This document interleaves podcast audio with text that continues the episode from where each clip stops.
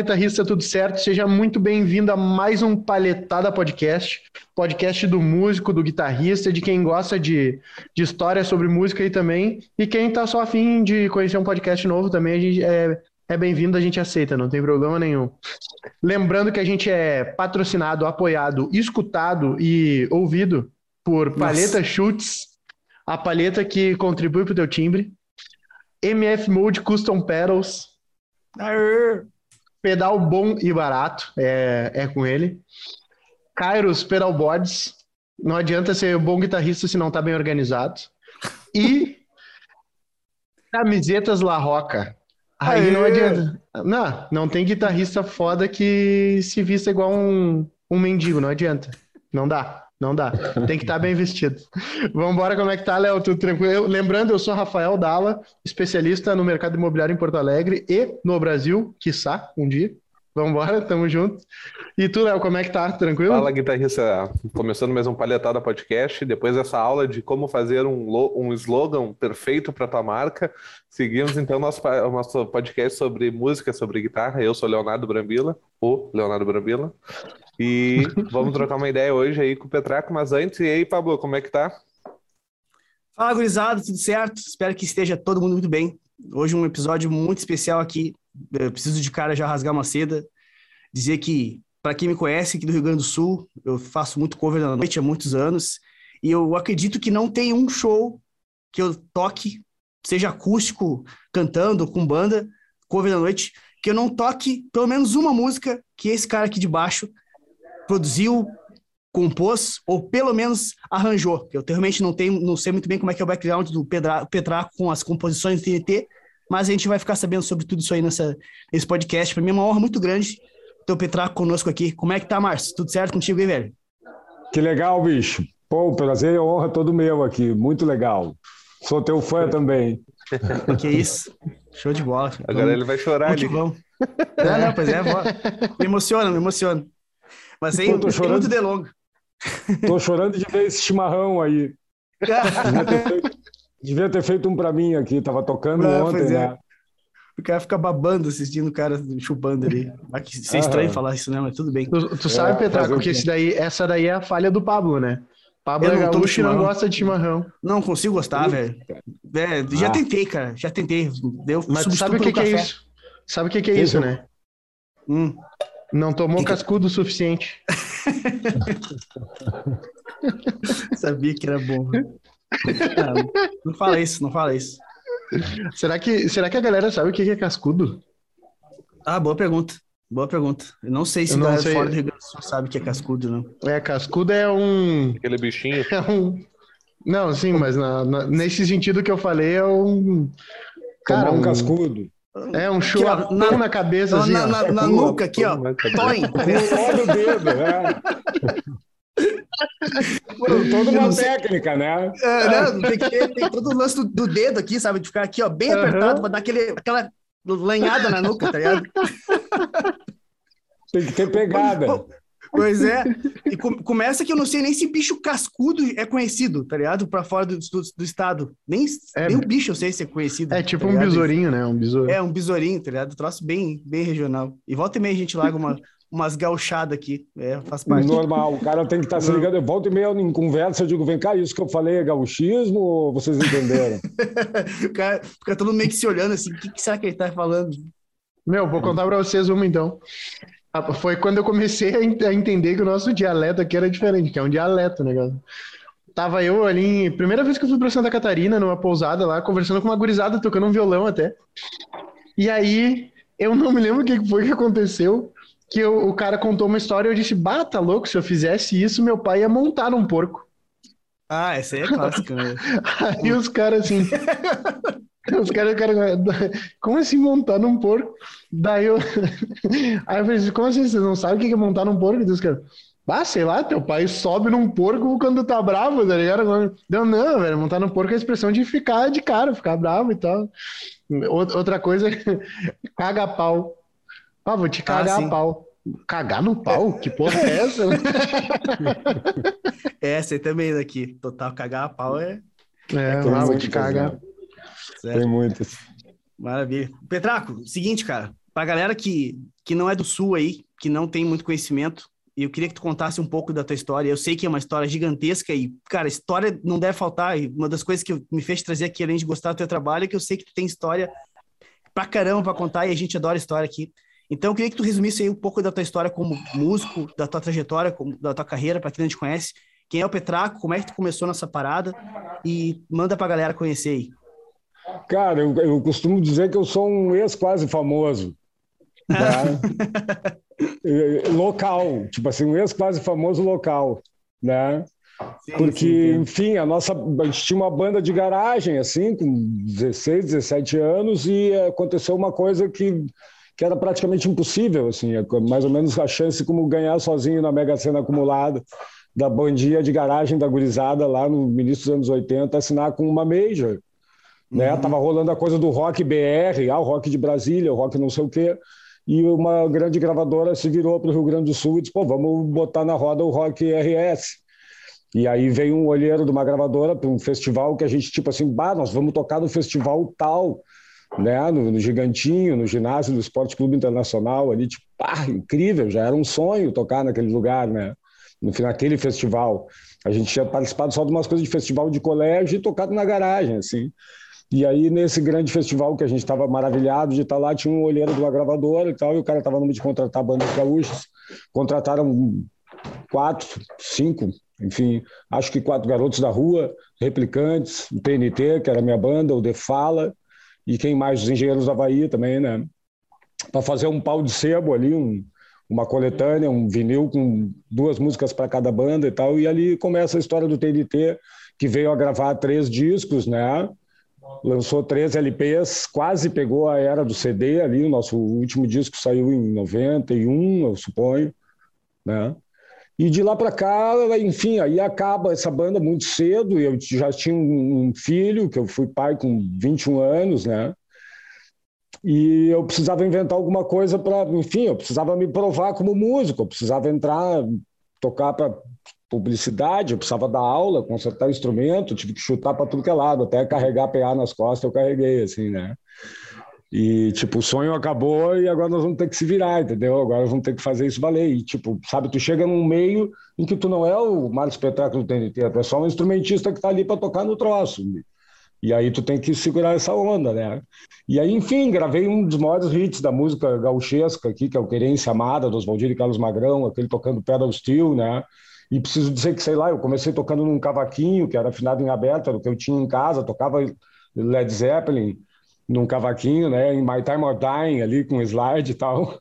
E isso acabou, talvez por isso eu acabei, e também, sei lá, pela coisa dos anos 80, da fritação ali, super técnica ali, eu acho que, sei lá, nunca tive muita, uh, sei lá, nunca tive habilidade para isso. Então eu tive que diversificar minha parada, precisava, tipo, tocando, eu precisava convencer as pessoas de que eu tinha algum valor, precisava impressionar alguém, assim, né? E aí comecei a tocar slide, afinações alternativas, e, né, que o cavaquinho já me levou a isso tal. Tem a coisa do instrumento afinado em aberto que está no banjo de cinco cordas, no bluegrass americano, está no Mississippi, no blues, está na viola caipira brasileira, está no cavaquinho, está no... Né? tá, é uma coisa universal, assim, né? Na, no steel guitar havaiano ali e tal. E eu acabei acumulando uma quantidade gigante de instrumentos exóticos e étnicos. E fui da oficina de música na FEBEM e teve uma rebelião, os instrumentos foram quebrados e eu aí construí instrumentos com sucata. Agora tem essa onda da cigar box, né? Eu fiz isso há um tempão atrás com latas de tinta e coisa, mas eu gosto de frisar que, tipo assim, cara, a Cigar Box ela tem um captador magnético, então aquela caixinha tá ali só para enfeite, tu me entende? Só para fazer chifra, tu não tá usando o som daquela caixinha. Tipo, beleza, é um, é um brinquedinho cool, é bonitinho, pá, não sei o quê, mas se tu se. Se vassoura, vai ser a mesma coisa. Claro, se tu usar um poste de concreto, tu toca também, entendeu? Com uma porta de, de, né, de garagem, sei lá, eu, e, e, aí eu construí uns instrumentos de lata que realmente funcionam acusticamente, assim, que sai som, né? Um, uns anos depois eu construí um violino, assim, usando todo o conhecimento que eu acumulei, porque eu fui por tentativa e erro, né? Como muita coisa na vida, assim, né? E sei lá, tirando isso, eu sou um cara que saiu cedo da escola, que não tem canudo de coisa nenhuma, mas sou um viciado em estudo, né, bicho? Em geral, de tudo, de história, de E tem uma coleção gigante de revista americana de guitarra aqui também, que eu não sei para quê, porque aquilo ali ocupa um espaço do cacete. Ao mesmo tempo que vale um monte, com a internet o cara acaba não abrindo as revistas ali, me dá uma certa tristeza, assim, que eu estou ficando velho e não vou ter tempo de ler de novo tudo aquilo, porque eu destrunchava, eu lia, eu acabei aprendendo inglês sem querer, só vendo as imagens. Fulano and his 53 Fender Telecaster, ó, oh, and his. Fulano eu sei quem é, 53 Fender Telecaster, eu sei também. Sim. E assim, aí acabei trabalhando de intérprete em produções gringas, em shows internacionais e tal, né, tradutor e tal, por manjar linguagem técnica de palco. Enfim, até construção de teatro, tipo, veio um engenheiro canadense, o cara veio com tudo em polegada e eu tinha que traduzir para os candangos brasileiros que não queriam aprender polegada, né, sabe? Deu errado a arquibancada lá e tal. Puta e é. é isso. Tipo, eu ataco numa pá de, de, de, áreas diferentes, assim. Ultimamente, agora na pandemia, eu estou plantando frutíferas em espaços públicos, por exemplo. No tempo que, que eu poderia estar estudando guitarra e aprender a tocar. Cara, mas é assim, Sim, né? As fases do cara vão mudando e o cara vai, vai se interessando por outras coisas. Eu sei por mim, tá ligado? Tem um cara 10 anos, assim, eu achava que ia ser uma coisa, hoje em dia minha cabeça é completamente diferente. Então o tempo vai passando e o cara vai despertando interesse por outros negócios. É, é normal, velho. E, cara, o negócio que eu queria te perguntar, assim, que são coisas que a galera quer saber e eu mesmo quer saber, né? Porque eu, eu te conheço, assim, mas eu não conheço muito a fundo a tua uh, história na raiz do TNT, assim. Como é que funcionou a parte de composição da banda, assim? Era, tu, tu, fazia parte do processo de composição das letras também? Ou era mais arranjo? Como é que era essa dinâmica na banda na época da, do auge Tem, bicho, tem algumas coisas, tem... tem uh, uh, não sou... Eu acho que, assim, cara, o grande pai dessa parada toda do TNT, que depois se dividiu ao meio e gerou os Cascaveletes, né? Que é uma outra grande banda aqui do Sul, né? Tem uma, sim, sim. uma história legal e tal. Eu acho que o grande cara é, sem dúvida, o Flávio Basso, né? O Júpiter Maçã que a internet conheceu ele já meio sequelado, assim, cara, mas, pô, eu conheci o cara com 16 anos e o cara era um powerhouse, assim, sabe? O cara era um prodígio, assim, né, cara? Tem até um, sim, já tem um quê de loucura nele, assim, gurizinho, porque ele achava, tipo, ah, se os Stones fumam cigarro, eu preciso fumar cigarro. Se o Keith Richard gosta de vodka, eu tenho que tomar vodka, entendeu? E uma coisa assim, até do cara acreditar numas invenções da cabeça dele, tipo assim, sabe? Dele ser muito. Pô, o cara andava vestido de Beatle em plena discoteca, assim, sabe? Tipo, recluso ali tocando guitarra, e ele já tinha 12 músicas escritas, assim, por ele. Só que ele tinha uma coisa estética tão. Ele queria tanto ser que nem os lances que ele curtia, que ele tinha músicas sozinho, feitas por ele, letra e música, mas ele achava legal. Pô, os gringos eram sempre Lennon McCartney, Jagger e Richard, Lieber uh -huh. e Stoller. Ele disse, eu preciso de um cara para assinar essas músicas comigo. E como, sei lá, o cara era tímido, assim, uma família meio caretona e tal, e não existia um lugar para tu encontrar outros roqueiros, entendeu? O cara era meio que o único, assim. E o guri do apartamento de baixo estava fazendo umas aulas de violão e tal, ele chamou o guri do apartamento de baixo para assinar as músicas junto com ele, assim, entendeu? E aí, que era o Charles Master, né? Que depois veio a ser o baixista e tal. Mas quando eu cheguei, eu comprei um baixo, né? Tipo, eu queria comprar uma guitarra e o Charles disse, pô, por que tu não compra um baixo e entra na nossa banda? Eu disse, ah, o que, que eu vou comprar baixo para tocar na tua banda? Tá louco? Vou comprar minha guitarra e fazer minha banda, né, cara? Tá louco? E é muito doido, porque eu e o Flávio nascemos no mesmo dia, no mesmo hospital, né? Na mesma maternidade eu nasci, depois ah. se descobriu duas horas antes dele. E a gente foi se conhecer através do Charles com uns 15 anos, 16, que o Charles era meu colega na escola e vizinho do Flávio. E aí eu fui o primeiro baixista da parada. Teve um cara que chegou antes com o baixo, o Flávio não sabia como é que era, tentou afinar na mesma oitava que a guitarra, estourou a corda, o cara foi embora desesperado, chorando, tinha acabado de ganhar um baixo tonante de Natal e os caras já tinham estragado o baixo dele. E aí eu cheguei na outra semana é. com eu fui ver uma guitarra para comprar e não era legal a guitarra. Eu disse, ah, não, não vou me atirar assim, vou esperar aparecer uma coisa legal. Aí o Charles apareceu na escola com um anúncio de, um, de uma cópia de Rickenbacker da Janine, né, um Janine RK, que por sinal estava com os traços arrancados, o cara tinha mais de um baixo e tinha tirado os traços desse. Ele estava vendendo bem pelo dinheiro que eu tinha, era um baixo lindão, maneiro, né? Quisera ter ele até hoje. E aí eu digo, tá, quero saber, vou lá comprar esse baixo, vamos lá conhecer a tua banda lá. E aí eu fui o primeiro baixista, mas eventualmente, sei lá, eles foram ensaiar na praia e meu velho dureza lá não permitiu que eu fosse, me deixou capinando no verão lá no sítio e não, não me lembro exatamente, mas eu acabei saindo da parada bem no momento que eles assinaram com essa Major, né? E o Charles aí assumiu o baixo. E aí o quarteto que eles eram nessa altura acaba se dividindo ao meio e o Flávio e o outro guitarrista vão formar os Cascaveletes e sobraram o Charles no baixo e o Felipe Jotes na bateria. Eles precisavam de gente para completar esse time tocando guitarra. Chamaram um cara que costumava operar som para eles e fazer roldagem, que era o Tia Gomes, né? Meu parceiro de TNT de longa data. E chamaram a mim, que era ex-integrante da banda, assim. Aí eu comprei uma guitarra no crediário, assim, e me juntei a eles. E aí a gente tinha três LPs para gravar pela frente, depois desse pau de sebo aí que eles tinham feito, né? Eu não participei do disco coletânea, esse pau de sebo. Então a galera tem, tende a achar que na gênese do TNT eu não tava. Só que eu tava antes do que eles acham que é a gênese, tu me entende? Uhum. E sequer imaginam que eu fui baixista também, né? Que aliás eu Ué, adoro. Não sabia. Não é, eu, eu adoro tocar contrabaixo, tipo assim, sabe? Tem amigos que tocam muito melhor do que eu em todos os estilos de baixo, praias e tal. Mas eu fico meio de cara que nunca me chamam para fazer nem. É muito raro que me chamem para fazer, sei lá, uma coisa que eu gosto e acho muito legal também de, de, de ser graxa, de ser produça, né? De fazer a correria. Quando eu fazia trabalho de intérprete em shows gringos ali, eu era também runner, né? Tipo assim o que um amigo chama de arranjador, tipo, arranja umas Coca-Cola e uns parafusos sextavados para nós aí, sabe? E o nego acha que vai ser. O nego acha que vai ser uma ofensa me chamar por baixo ou para graxa, né? Eu ou para graxa. Mas, tipo assim, pô, eu tenho amigos que são graxa na gringa, assim, de, de, de, coisas gigantes, assim. E, pá, o cara é meu herói, o cara tem uma vida incrível, sabe? O cara conheceu o mundo todo, uh, sendo diretor de palco da Cindy Lauper, de um outro rapper, do não sei o quê, trabalhou na maior empresa de aluguel de equipe dos States lá, e, sabe, dirigiu o caminhão e tal. É um lance muito a full, cara. Para mim, o cara é um superstar, né? Ele vive a parada. Né? Massa. E todo o trabalho é digno, né, bicho, sabe? E eu, claro. desde muito cedo, me acostumei com isso, tipo assim, de diversificar minhas atividades, de consertar instrumento, de dar aula, de não sei o quê, porque foi uma questão de sobrevivência, assim mas eu curto demais. A coisa de, de, de marcenaria, né, de mexer com madeira e fazer coisas e tal, eu acho muito legal. O negócio é que Sim. tu estava respirando a música naquele tempo, independente de. Mas eu acabei não fosse, respondendo né? a pergunta. Na onda das composições, eu acho que o Flávio foi o grande responsável. E o Charles botou uma na roda, que foi o que fez a banda estourar. Aquele Quando Eu Te Vi Comendo Batatinha, entra nessa, né? Uma Sim, música bem nessa. pueril, né, bem pueril assim, e que na produção lá o produtor encheu de palminha eletrônica e quase não tem guitarra nessa primeira coletânea, né? E o Flávio estava uhum. cantando uma mais folkzinha com gaita de boca do outro lado do disco ali e tal.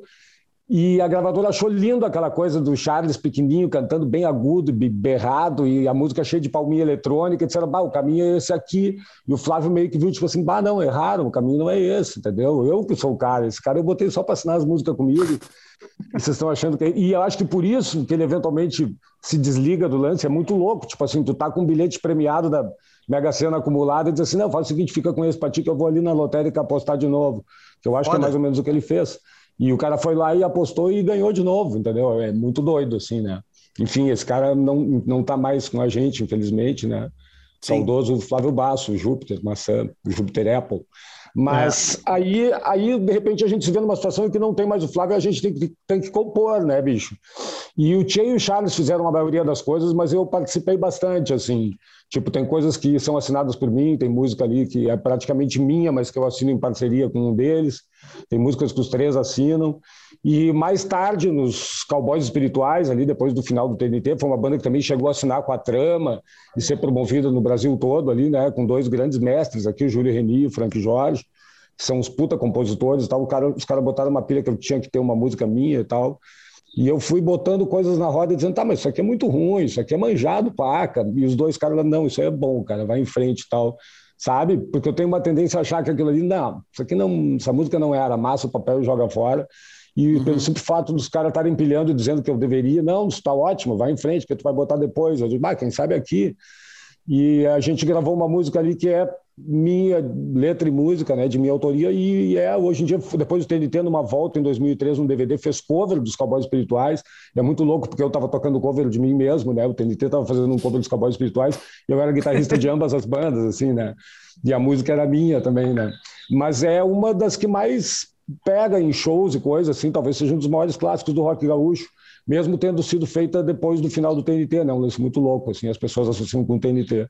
que é o mundo é maior que o teu quarto, né? Tem tudo a ver Pode com os tempos pandêmicos. Agora o mundo é, é o quarto, a sala e a área de serviço. É, é. Né? E agora que a galera viu que é importante ter um quarto de qualidade. Também, é, é, é verdade. Cara, uma, uma. Duas coisas. Uma, talvez eu vá ter que dar uma saída aqui rápida, mas se der tempo eu volto. Daí para voltar aqui pro, pro podcast. Porque eu tô trabalhando nesse exato momento e aproveitando para gravar.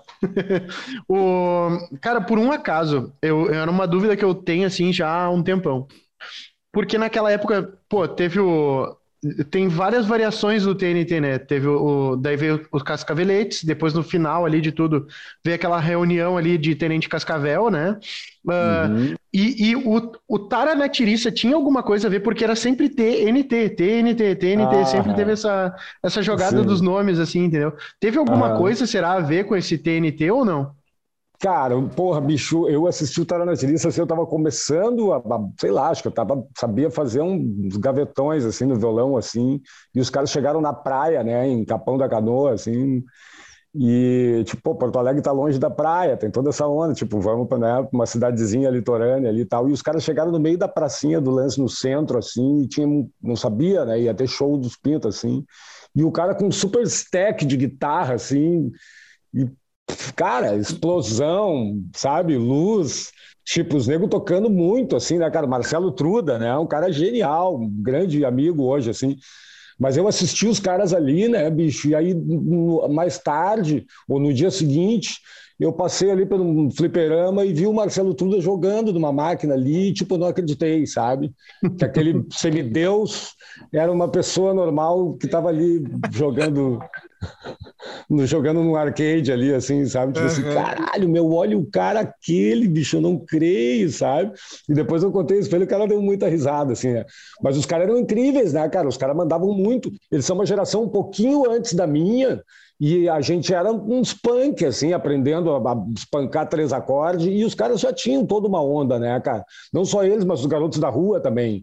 A gente tinha uma diferença Sim. de idade pequena, que foram nossos colegas de gravadora, são os caras que são os puta mestre, né, cara? Os dois, o falecido Bebeco Garcia e Justino Vasconcelos, são os, os monstros guitarristas, assim, eu sempre fui muito fã, assim, sempre curti demais ver.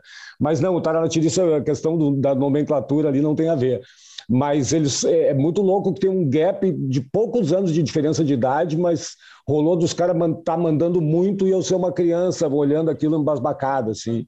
E Sim. aquilo foi um, uma coisa inesquecível para mim, assim, né? O, o, TNT, então, não veio dessa, dessa inspiração, assim, de nome do TNT, do Tara Natiris? Não, não, é uma não. mera coincidência, é. Mas legal, porque sempre eu, eu pensava assim, né, né, tipo, na, na, no meu instinto eu linkava, sabe, pô, TNT, Tara Natiris. Depois, lógico, veio Tenente Cascavel, já dava para entender o porquê das coisas e tal. Mas eu fiquei pensando se tinha alguma, algum resquício, alguma coisa nesse, Cara, é legal Nesse sacar que tipo assim, ó, o Tenente Cascavel veio bem depois de tudo sim, isso, sim. assim, né? Depois de sim. algumas tentativas, inclusive, de juntar os Cascaveletes e de juntar o TNT, né? Em 2003 teve esse, esse, DVD do TNT ao vivo ali e tal, foi uma tentativa de reunir a banda e acabou não rolando. Não teve durou. um CD também, né? Teve um, um por todos do... e todos por um. É, mas esse é do Charles. Ah, desculpa. Ah, é verdade, não, teve é, verdade. O, o é um CD do TNT que eu não participo. É verdade, tem um CD do, do TNT que eu não participo. É, foi a primeira vez que eu digo, ó, agora deu, assim, larguei, porque eu passei por Eu acho tudo, que eles assim. fizeram até em trio, né, esse, Isso, esse CD. Charles, o Che e o Fábio Lee, é verdade, é verdade. Mas aí, depois de muitas tentativas de não ter rolado nem os Cascaveletes nem o TNT, tinha uma galera que se dava bem, rolava som pelos bares e coisa, tipo, né? Eu eventualmente chamava o álbum para tocar baixo em alguma parada minha ali e tal. E tipo, pô, eu curto os caras, a gente rola som de boa a gente tem esse repertório na mão, sabe? A gente, nós fomos os integrantes de duas bandas seminais aí da parada, importantes historicamente ali e tal, Sim. que por sua vez saíram de uma única banda, né? Então essa banda que, se, que gerou duas, por que não pegar essas duas e, e fazer uma? Já que não rolou com as divas no vocal ali, vamos cantar nós né? Sim. E aí a gente juntou a galera que era mais da cozinha das bandas, né? Mais os instrumentistas e cada um cantava duas, três, assim. E, pô, fizemos muitos shows incríveis, assim, né, cara? Foi muito astral, foi muito legal. Agora não estou mais junto com os Tenentes Cascavel ali, mas imagino que eles sigam tocando eventualmente quando isso voltar a acontecer, né? Acho que sim, acho que sim. O Pablo, é. o Pablo até participou de um, de um festival que foi o Neivan Soria, né? Que que organizou o. Como é que era o É nome? aquele o Ah, Festival, Festival do Rock, Rock Gaúcho. Rock, Rock Gaúcho. Teve uns três anos. Isso, Festival do Rock Gaúcho. Lá no Ah, que legal. Ô meu, Muito eu vou ter que eu vou ter que atender ali o Vai lá, vai lá, vai lá. Vai lá, chegou. bicho. mas Vai eu lá. tô extremamente frustrado porque o Pablo sabe o quanto eu tenho perguntas pra te fazer. aí. Que legal, Se Deus que quiser eu volto rápido.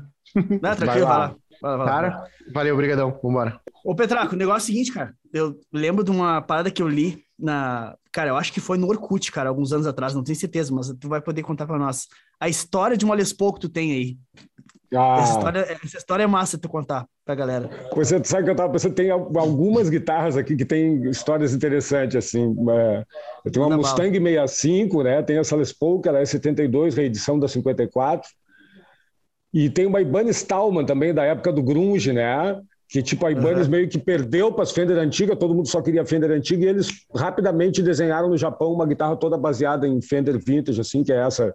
Ibanez ela tem três lipsticks, e é praticamente a minha única Stratocaster, eu nunca tive uma Stratocaster na vida, né? Ah, Não sei, por obra do acaso, em grande parte, assim, eu nunca toquei de Stratocaster, assim, nunca tive uma, né? A guitarra mais popular que existe. Mas essa é uma guitarra, essa Ibanez, que tem três lipsticks, ela tem uma configuração, claro, uma chave de cinco posições e três captadores, então é quando eu quero aquele som do chimbinha, né? Que o Bebeco Garcia chamava de, de quarta marcha, né? Que é o som da, da música gauchesca também, né? quarta A marcha é Stratocaster, bom. a Stratocaster da música gauchesca, ela, ela já vem colada que- ali com, Total, Super né? Bonder, né, bicho? Não, não precisa É de ampli, né? Só manda cara- o sinalzinho. Teve, teve caras que colaram a chave naquela quarta posição ali para ficar só no som do chimbinha, assim, né? Muito o Bebeco bom, Garcia dizia assim, ó, o câmbio de cinco marchas não é necessário, até por só quem usa a quarta marcha é o, sei lá, né, o, o Lulu Santos, o, o chimbinha e o, e o Mark Knopfler. Tipo assim, Muito bom. Muito é bom. um som clássico, bom. né? Mas, cara, essa Les Paul, bicho, a galera, eu sempre digo o seguinte, cara, essa é uma custom, né? Réplica da 54, então ela tem P90s, que é uma coisa que hoje em dia a galera sabe o valor de um captador desses e tal. Mas eu adquiri uma guitarra com P90 em 1989. E o cara tinha dificuldade de vender a guitarra porque todo mundo achava muito estranho aqueles captadores. O cara dizia, não, mas isso aqui não é uma Gibson, eu nunca vi, isso aqui foi mexido. Nossa Mas eu, senhora. Cara, raciocina. Eu pensei, pô, um humbucker é maior que um P90. Se ela tivesse sido mexida e tivessem diminuído as cavidades, ia ter alguma marquinha, tu bota contra a luz, tu vê que foi fechado ali. Aí eu Claro, digo, claro. não, cara, essa guitarra foi feita de fábrica com esses captadores. Não sei o que, que eles são, mas ela é uma Gibson. E o mais louco é o seguinte, o cara tinha anunciado ela por 1.700 dólares. A guitarra era do pai dele que fazia baile pelo interior aí, né? Por muitos anos. A guitarra estava sovada, bicho. Que Tinha uma isso? tarraxa quebrada. Isso foi em 89. Ela tava com uma tarraxa quebrada, ela tava um birimbau, bicho. E o cara disse: Não, eu empresto pro meu guitarrista tocar slide. O cara botou um jogo de terceira revestida, deve ser 12 na Aham. guita, e afinou em Mi 12. aberto, assim. E afinou Nossa em Mi aberto. E ela Caralho. tava um birimbau. O cara usava só para tocar um slide, assim, né? Tipo, Pode era crer. emprestado. E o cara disse: Não, meu lance é baixo e tal, eu quero comprar um baixo bom. Eu fui lá naquela época, cara, tu viu um anúncio de uma Gibson, tu fazia de conta que tu queria comprar só para ir lá ver. É uma Entendeu? lenda, o cara vê uma Gibson Claro. 89, né? Imagina só, né? lá Porto olhar Alegre. uma tá Gibson. Cara, eu vi uma Gibson hoje, entendeu? Tipo assim, Ah. a coisa mais incrível que já me aconteceu foi ter ido ver uma Gibson. E aí eu, cara, 1.700 dólares, o que tu quer? Eu quero comprar um baixo bom. E o Charles tinha acabado de recuperar o primeiro baixo dele, que era um Pive, bem maneiro, aquele T40, que tinha sido roubado há anos atrás. Ele eventualmente achou. Só que quando ele achou o Pive T40, ele já tinha um Alembic, um Offner Beetle, um Precision Vintage, um Jazz Vintage. Entendeu? O cara, tipo, Ah. tinha ali um Piver violento e veio aquele Piver ali, estava ali sobrando. Ele precisava trocar de carro, precisava trocar o Fuca que ele tinha por um Voyage. Ele precisava de 600 dólares no cash naquele dia. Aham. Eu disse, ó, Charles, eu tenho 600 dólares aqui. Pô, baixo lindão com case. O cara que ficou com esse baixo tem ele até hoje, adora. Um baixo é maravilhoso, na real. Novinho. E a guitarra tava toda torta, toda ferrada, sem o case original, com a tarraxa quebrada, os trastes tudo gasto. O cara tava demolida a guitarra, assim. E o cara saiu rindo de mim, porque eu dei um baixo novinho para ele, com case de plástico injetado, assim, e ele me deu aquele pedaço de pau que ninguém sabia se era Gibson mesmo, né?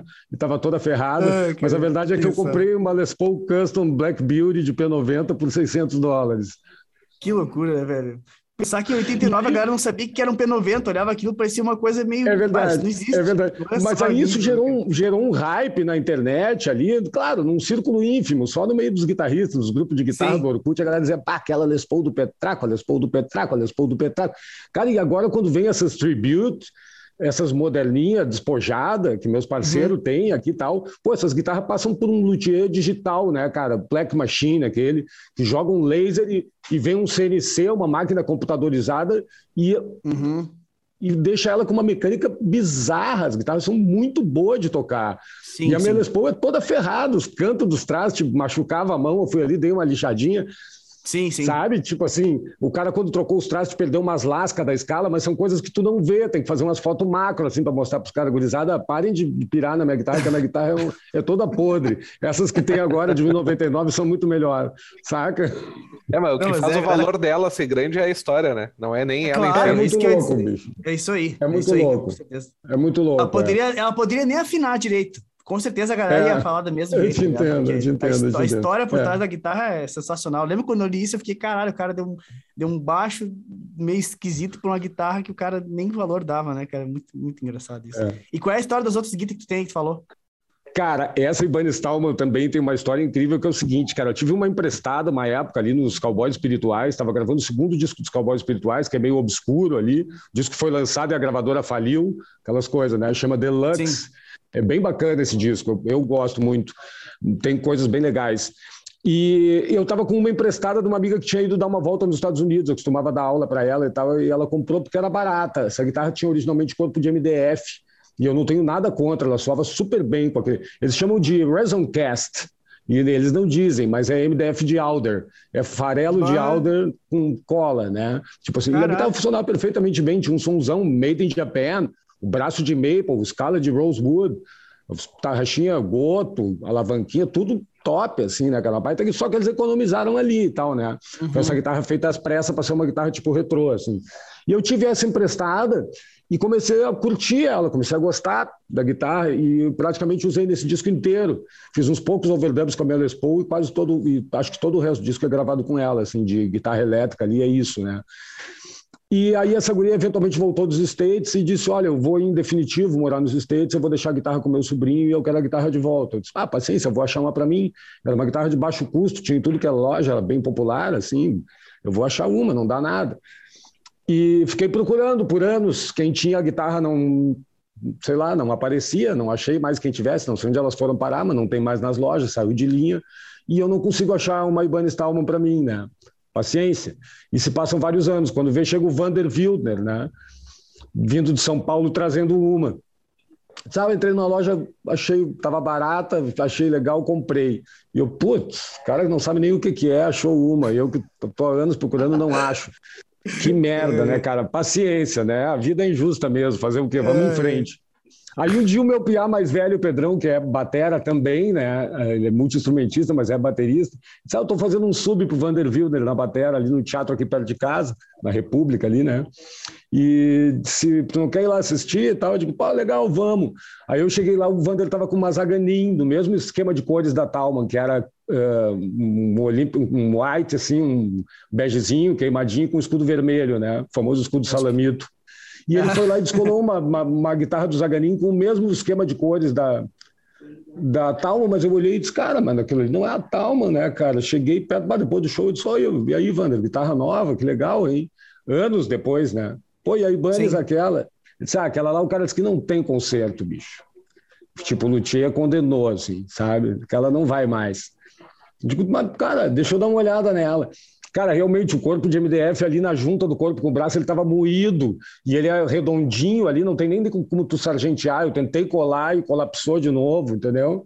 Pode crer. E a gente fez o seguinte, a gente botou na ponta do lápis. Quanto é que vale uma Ibanez Stallman hoje? Vimos no eBay ali. Para trazer aqui, chegaria no Brasil por tanto. Bom, mas essa guitarra vai precisar de um corpo novo. Quanto é que custa um corpo? Subtrai. A ponte estava toda podre de ferrugem, de suor e baba de punk ali, cerveja. Desconta uma ponte. Quanto vale uma ponte? Tanto. Desconto. Ah, precisa trocar traço. Quanto vale isso? Tanto. Precisa refazer elétrica. Quanto é esse serviço? Tanto. Fomos subtraindo do valor da guitarra e chegamos em 250 reais.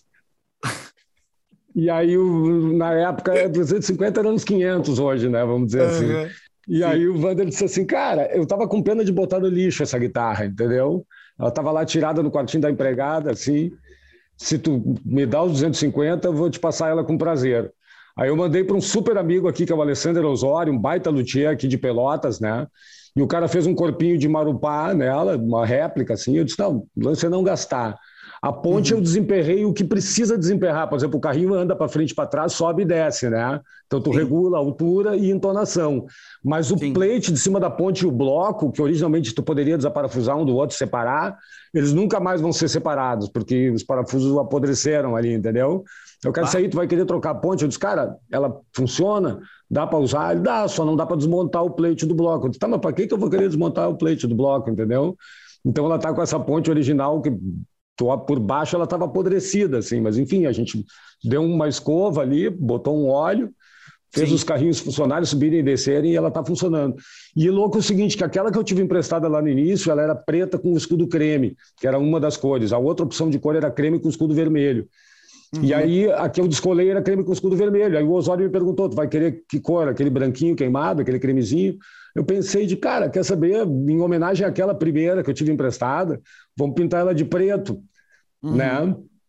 Porque aí ela vai ficar num esquema de cores único, que nunca existiu o corpo preto com escudo vermelho, né? E é assim que ela é até hoje. E o cara me fez numa meio de patrocínio, que é um amigão meu, enfim, eu divulgo o trabalho dele, o Alessandro Osório de Pelotas, o cara é um luthier incrível, assim. E o cara fez a elétrica, trocou os trastes, fez um corpo, fez tudo, pintou e me cobrou 150. Então eu paguei quanto nela? 400. Uhum. A guitarra custou 400 reais. Ela está aqui pertinho de mim. Ah, mandei, mandei, mandei. Vou mostrar ela para vocês. É. Aqui eu onde ia... tem Wi-Fi, onde tem Wi-Fi não tem amplificador e as coisas todas e tal. Não, Mas vocês precisam ver. Ah, cara, que legal. Eu nunca tinha visto esse modelo de guitarra. Uma chave de cinco posições. Cara, essa curva aqui é um meio termo entre uma Strat e uma Tele, né? Exatamente entre pra, uma Tele e uma Strat. Ver. Essa dá aqui de baixo é de Jaguar Jazz Master, já, essa pontinha aqui, ó. Total. Essa curva aqui de cima é da Fender Mustang, né? Esse uhum, contour uhum. aqui é da Strato. Esse plate aqui é uma mistura da Tele com a Strato, né? Aham, uhum. bah, que loucura isso. E, e a mão é um visual meio japa, meio samurai, assim, né? Eu acho que tem uma coisa japonesa, assim, linda tem, também, total, né, bicho? Total. Muito e massa. ela tem um maple, ela tem um maple figurado aqui atrás do braço, um, um ligeiro bird's eye, assim, que talvez vocês -huh. precisem de ver. Mas é, é um, maple, um, maple animal e um super rosewood aqui na frente, uns traços de afu que o cara botou. E que se tu olhar a escala dela contra a luz, Ainda dá para ver as marcas aqui onde o Vander fazia só um dó e um sol de gavetão ali, não cortava as unhas, fez, fez aqueles clássicos buraquinhos. Que sacou? Caralho, Ainda tem aqui a marca das unhas do Vander aqui. Pô, Muito eu amo foda. essa guitarra. Sacou? Que massa. é uma história cool, né? Bah, demais, muito massa. Eu Realmente passei eu muito tempo procurando. Modelo, é, é, pouco conhecido, cara. Agora eu descobri uma, uma, um perfil no Instagram ali que o cara só posta Ibanez Stallman. Depois ela foi reeditada em outras configurações. Tem uma com uma configuração bem de teleca mesmo, com escudo de tele, picape de tele, ponte de tele no shape de uma Talman, assim. São as guitarrinhas incríveis, cara. São muito legais. E esses caps da Lipsticks, eles têm uma pegada de, de single coil mesmo, assim, de extrato? Cara, é muito louco, cara. Eles têm, tem um amigão meu, o Guto Vig, de São Paulo, que disse: Ah, essa guitarra é muito legal, só tive que trocar os captadores que eu achei um lixo, cara. Eu disse assim, eu, Cara, sério, bicho. Tu vê que uma coisa é doida, assim, né? Eu Sim. sempre usei eles de boa e, cara, ela tem ganho super baixo, saca? Uhum. Ela tem uma tendência a não saturar. O ampli que tu bota a Les Paul e ele racha assim, quando tu bota ela, ele fica cleanzão. Sim. Mas eu já enchi ela de drive fuzz, assim, e também fica bem maneiro. Como, aliás, uma Stratocaster, né, cara? Sim, a especialidade sim. da Stratocaster seria o som limpo, mas Olha o que é uma Stratocaster com fãs, ah, vai longe ah, no peso, lindo. assim, né? Faz tudo, lindo. né? É. Tudo. E ela tem a versatilidade de uma Stratocaster. E é muito legal para essas gigs de roubada no interior, tu não sabe no que, que tu vai plugar, porque uhum. tu tem todo um espectro de frequências ali que tu pode ir, desde o do mais grave até mais agudo. Teve uma gig esses tempos, cara, que o cara botou na roda um amplificador horroroso, transistorizado nacional, que eu sempre ouvia a galera falar mal, mas nunca tive a oportunidade de cruzar um por aí. Que é o tal do Meteoro Nitros que era ah, sinônimo sim. de amp ruim, né? Nossa, né? Só que senhora. esse cara, esse cara devia estar enterrado no pátio há uns 10 anos, assim, cara. o potenciômetro que não estava quebrado estava emperrado. E o amplificador não tinha ah. nada de agudo, bicho. O amplificador sim, não tinha sim. nada de agudo. E eu estava com essa guitarra, viajando de busão de linha com essa guitarra, e ali no cutaway dela eu encaixava um, um, um TS-like ali né? Uhum. Um drivezinho, dois cabinhos, um slide, um capotraste e vambora, entendeu? Sim. Aí sim. eu chego lá, cara, o amplificador não tinha agudo nenhum, bicho, tá? E a ideia era usar o overdrive para solar, eventualmente ligar o overdrive, né? Na claro. hora dos solos, para ter um boost de volume e tal. Mas o negócio era tão ruim de agudo que o que, que eu fiz? Eu liguei o drive o tempo inteiro e puxei a tonalidade no drive toda pro agudo. Aham. Uhum Tal. Né, no drive, deixei ele ligado o tempo inteiro, né? E eu usei a guitarra só na posição da ponte e na quarta marcha, o show inteiro. Eventualmente indo para o meio, não fui do captador de grave, entendeu? Quarta marcha. E para solar eu usava, e para solar eu usava o controle de volume. Aham, uhum, sim, sim. Né? E para dar o boost eu usava o controle de volume. Tá feita a gig, já veio o agudo no amp, entendeu? Já veio aquilo claro, que estava faltando. Claro. Sim, e aí, sim. quando terminou a gig, assim, um amigo local lá, guitarrista, ah, não, esse era um cara que eu nem conhecia, pintou lá na hora, assim. E o cara chegou pro contratante e disse assim, cara, eu tenho duas perguntas para te fazer para fazer para vocês, estava eu e o, contratante local que botou isso sempre na roda, né? A primeira, fazer uma, a primeira pergunta é para ti, para o contratante. Como é que tu bota um amp desses para esse homem tocar, tipo assim, né? Que sim, cara de sim, pau sim. é tua, botar um amplificador podre desse para o cara tocar. E a pergunta para o Petraga é a seguinte, como é que tu conseguiu tirar som dessa bosta, entendeu? muito bom, muito bom. Ah, nesses casos é bom ter um, aquele, o equalizer da Boss junto, né, cara? Claro, cara, salva, salva a vida. É uma super ferramenta. Faz muita ah, coisa, ah, é. Faz muita esse coisa. Esse é o tipo de situação clássica que um equalizer salva, né? Porque, cara, não. Salvaria, tu fez, é. Tu fez milagre mesmo, né? A tua ideia de usar é. o ganho do, é. no knob e deixou o talo, do, o tone do pedal no talo. Foi a salvação, porque não é. tem que fazer no ampli desses, tá ligado? Se for usar Fiquei só, só nas posições mais agudas da guitarra também, sim, né? Isso, isso também, sim. E não, veio aquele brilhão, veio aquele agudão, coisa mais linda, parece que tá quebrando vidro, assim, saca? O cara disse, como é que tá saindo isso desse amp aí, cara, saca? Sim, imagina. É, não, Eu acho que, que sabe, saca, sabe. é nas ruins que o cara aprende, né, bicho? Mas total, Mar calmo total. não faz marinheiro bom. Exatamente. Com, né? certeza. Com certeza. Tem que apanhar um pouco é... pra se virar, né? Com... É isso, ah, fazer nossa. o quê? Te vira, isso aí que faz o cara aprender, com certeza. Ah, muito massa. É. Cara, olha só, o Léo tem alguma pergunta aí, Léo? É, eu queria te perguntar qual é o, as tuas referências atualmente, o que que faz tu pirar a cabeça hoje em dia? De música, sim? É.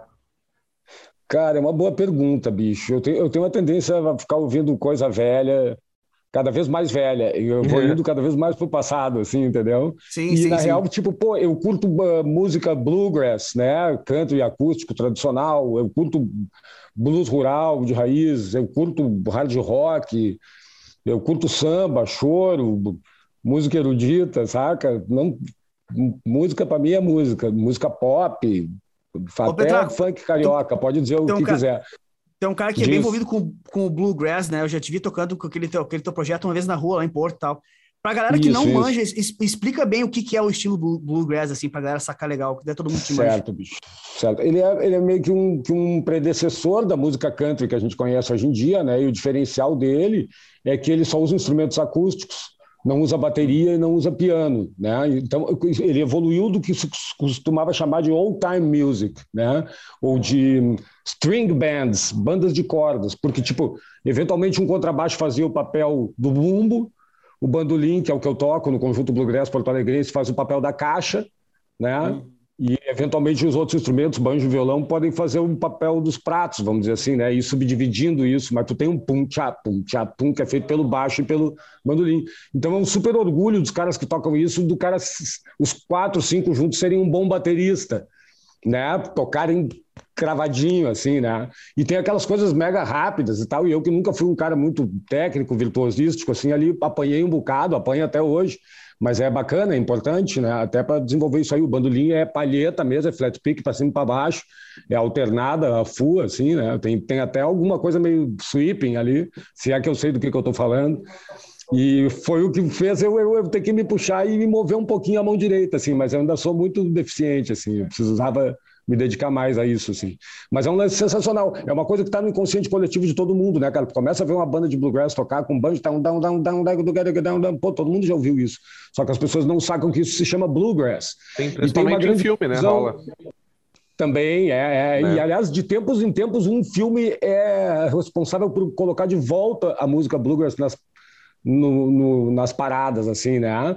Lá nas antigas teve o Bonnie and Clyde, original em preto e branco, que tinha trilha dos, de, dos, dos, pioneiros do bluegrass, né? Flat and Scruggs tal. Um casal de assaltantes ali, Sim. fuga e tiroteio e o banjo comendo naquela polvadeira, assim, né? E eventualmente depois teve o Deliverance, aquele amargo pesadelo, que é os caras descendo o rio de canoa, que tem o clássico duelo de banjo, aquele duelo em banjos, né? O tararão, down, down, down, down, down, é, com o Burt Reynolds e tal. E mais tarde, depois vai aparecer o E aí, irmão, cadê você, né? Que foi outro aí, que, que um George Clooney e tal, uma super comédia bacana demais, meio inspirada na Ilíada de Homero ali e tal tudo com música bluegrass bem de raiz, assim, e a, a coisa está sempre. Todo mundo conhece, né? A gente mesmo demorou muito para saber que isso se chamava bluegrass, né? E num tempo de Google, palavras-chave são uma coisa fundamental para tu achar uma determinada coisa. Se tu buscar country music, tu não vai achar bluegrass, tu vai achar country music, né? E as pessoas acham que o nosso nome, que o nome do nosso quarteto, agora está virando quinteto até, acham que o nosso nome é bluegrass. Os caras assim, vai, a bluegrass né? Anuncio-se com vocês a banda Bluegrass, tipo assim, é que nem tu dizer com vocês a banda de rock. Banda rock, a banda rock. É, é, com vocês o grupo Pagode, né? Tipo assim. É, porque é bem específico, né? Se tu vai botar uh, country, tu vai achar A gente country. sempre diz, é, e a gente sempre diz, pô, a gente, se tu buscar Bluegrass no Google, tu não vai nos encontrar. Não que tu não deva fazer isso, até tu deve para encontrar uns bluegrass bons de verdade.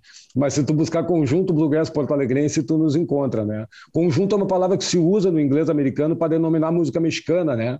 Conjunto hum. music, né? Existe esse termo. Ah, nós, we play conjunto music, que é uma música típica mexicana, assim. Então essa associação das palavras conjunto e bluegrass só vai encontrar no nosso quartetinho aqui, entendeu? Ou Bluegrass Porto Alegrense também. O nosso nome oficial é cumprido, né? Conjunto Bluegrass Porto Alegrense. Tem que usar só a sigla. CBPA. É. é. CBPA. Ou arroba Bluegrass Poa, nas redes arroba Bluegrass Poa, né? Bluegrass é tudo junto, né? Mas teve uns caras do baile aqui que a minha mãe ia dançar em bailes clássicos aqui de Porto Alegre com meu pai quando eu estava nascendo. Teve um conjunto aqui que era muito famoso, que era o Conjunto Melódico Norberto Baldalf. Nossa Senhora! Né?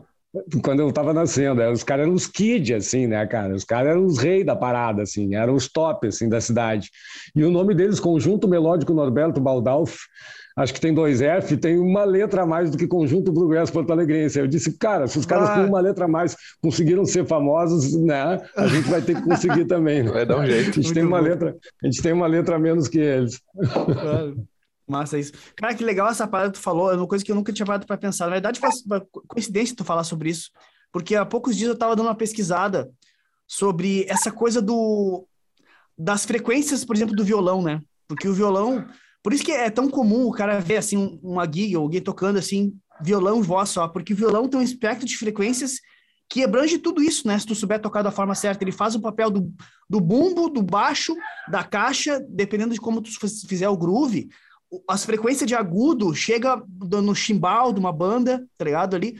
Então por isso que é tão legal e tão uh, envolvente tu ver alguém tocar um instrumento acústico no violão, porque ele uhum. abrange as frequências que uma banda quase abrange, né? Sem dúvida, e, sem dúvida. Tava, é uma banda de bolso.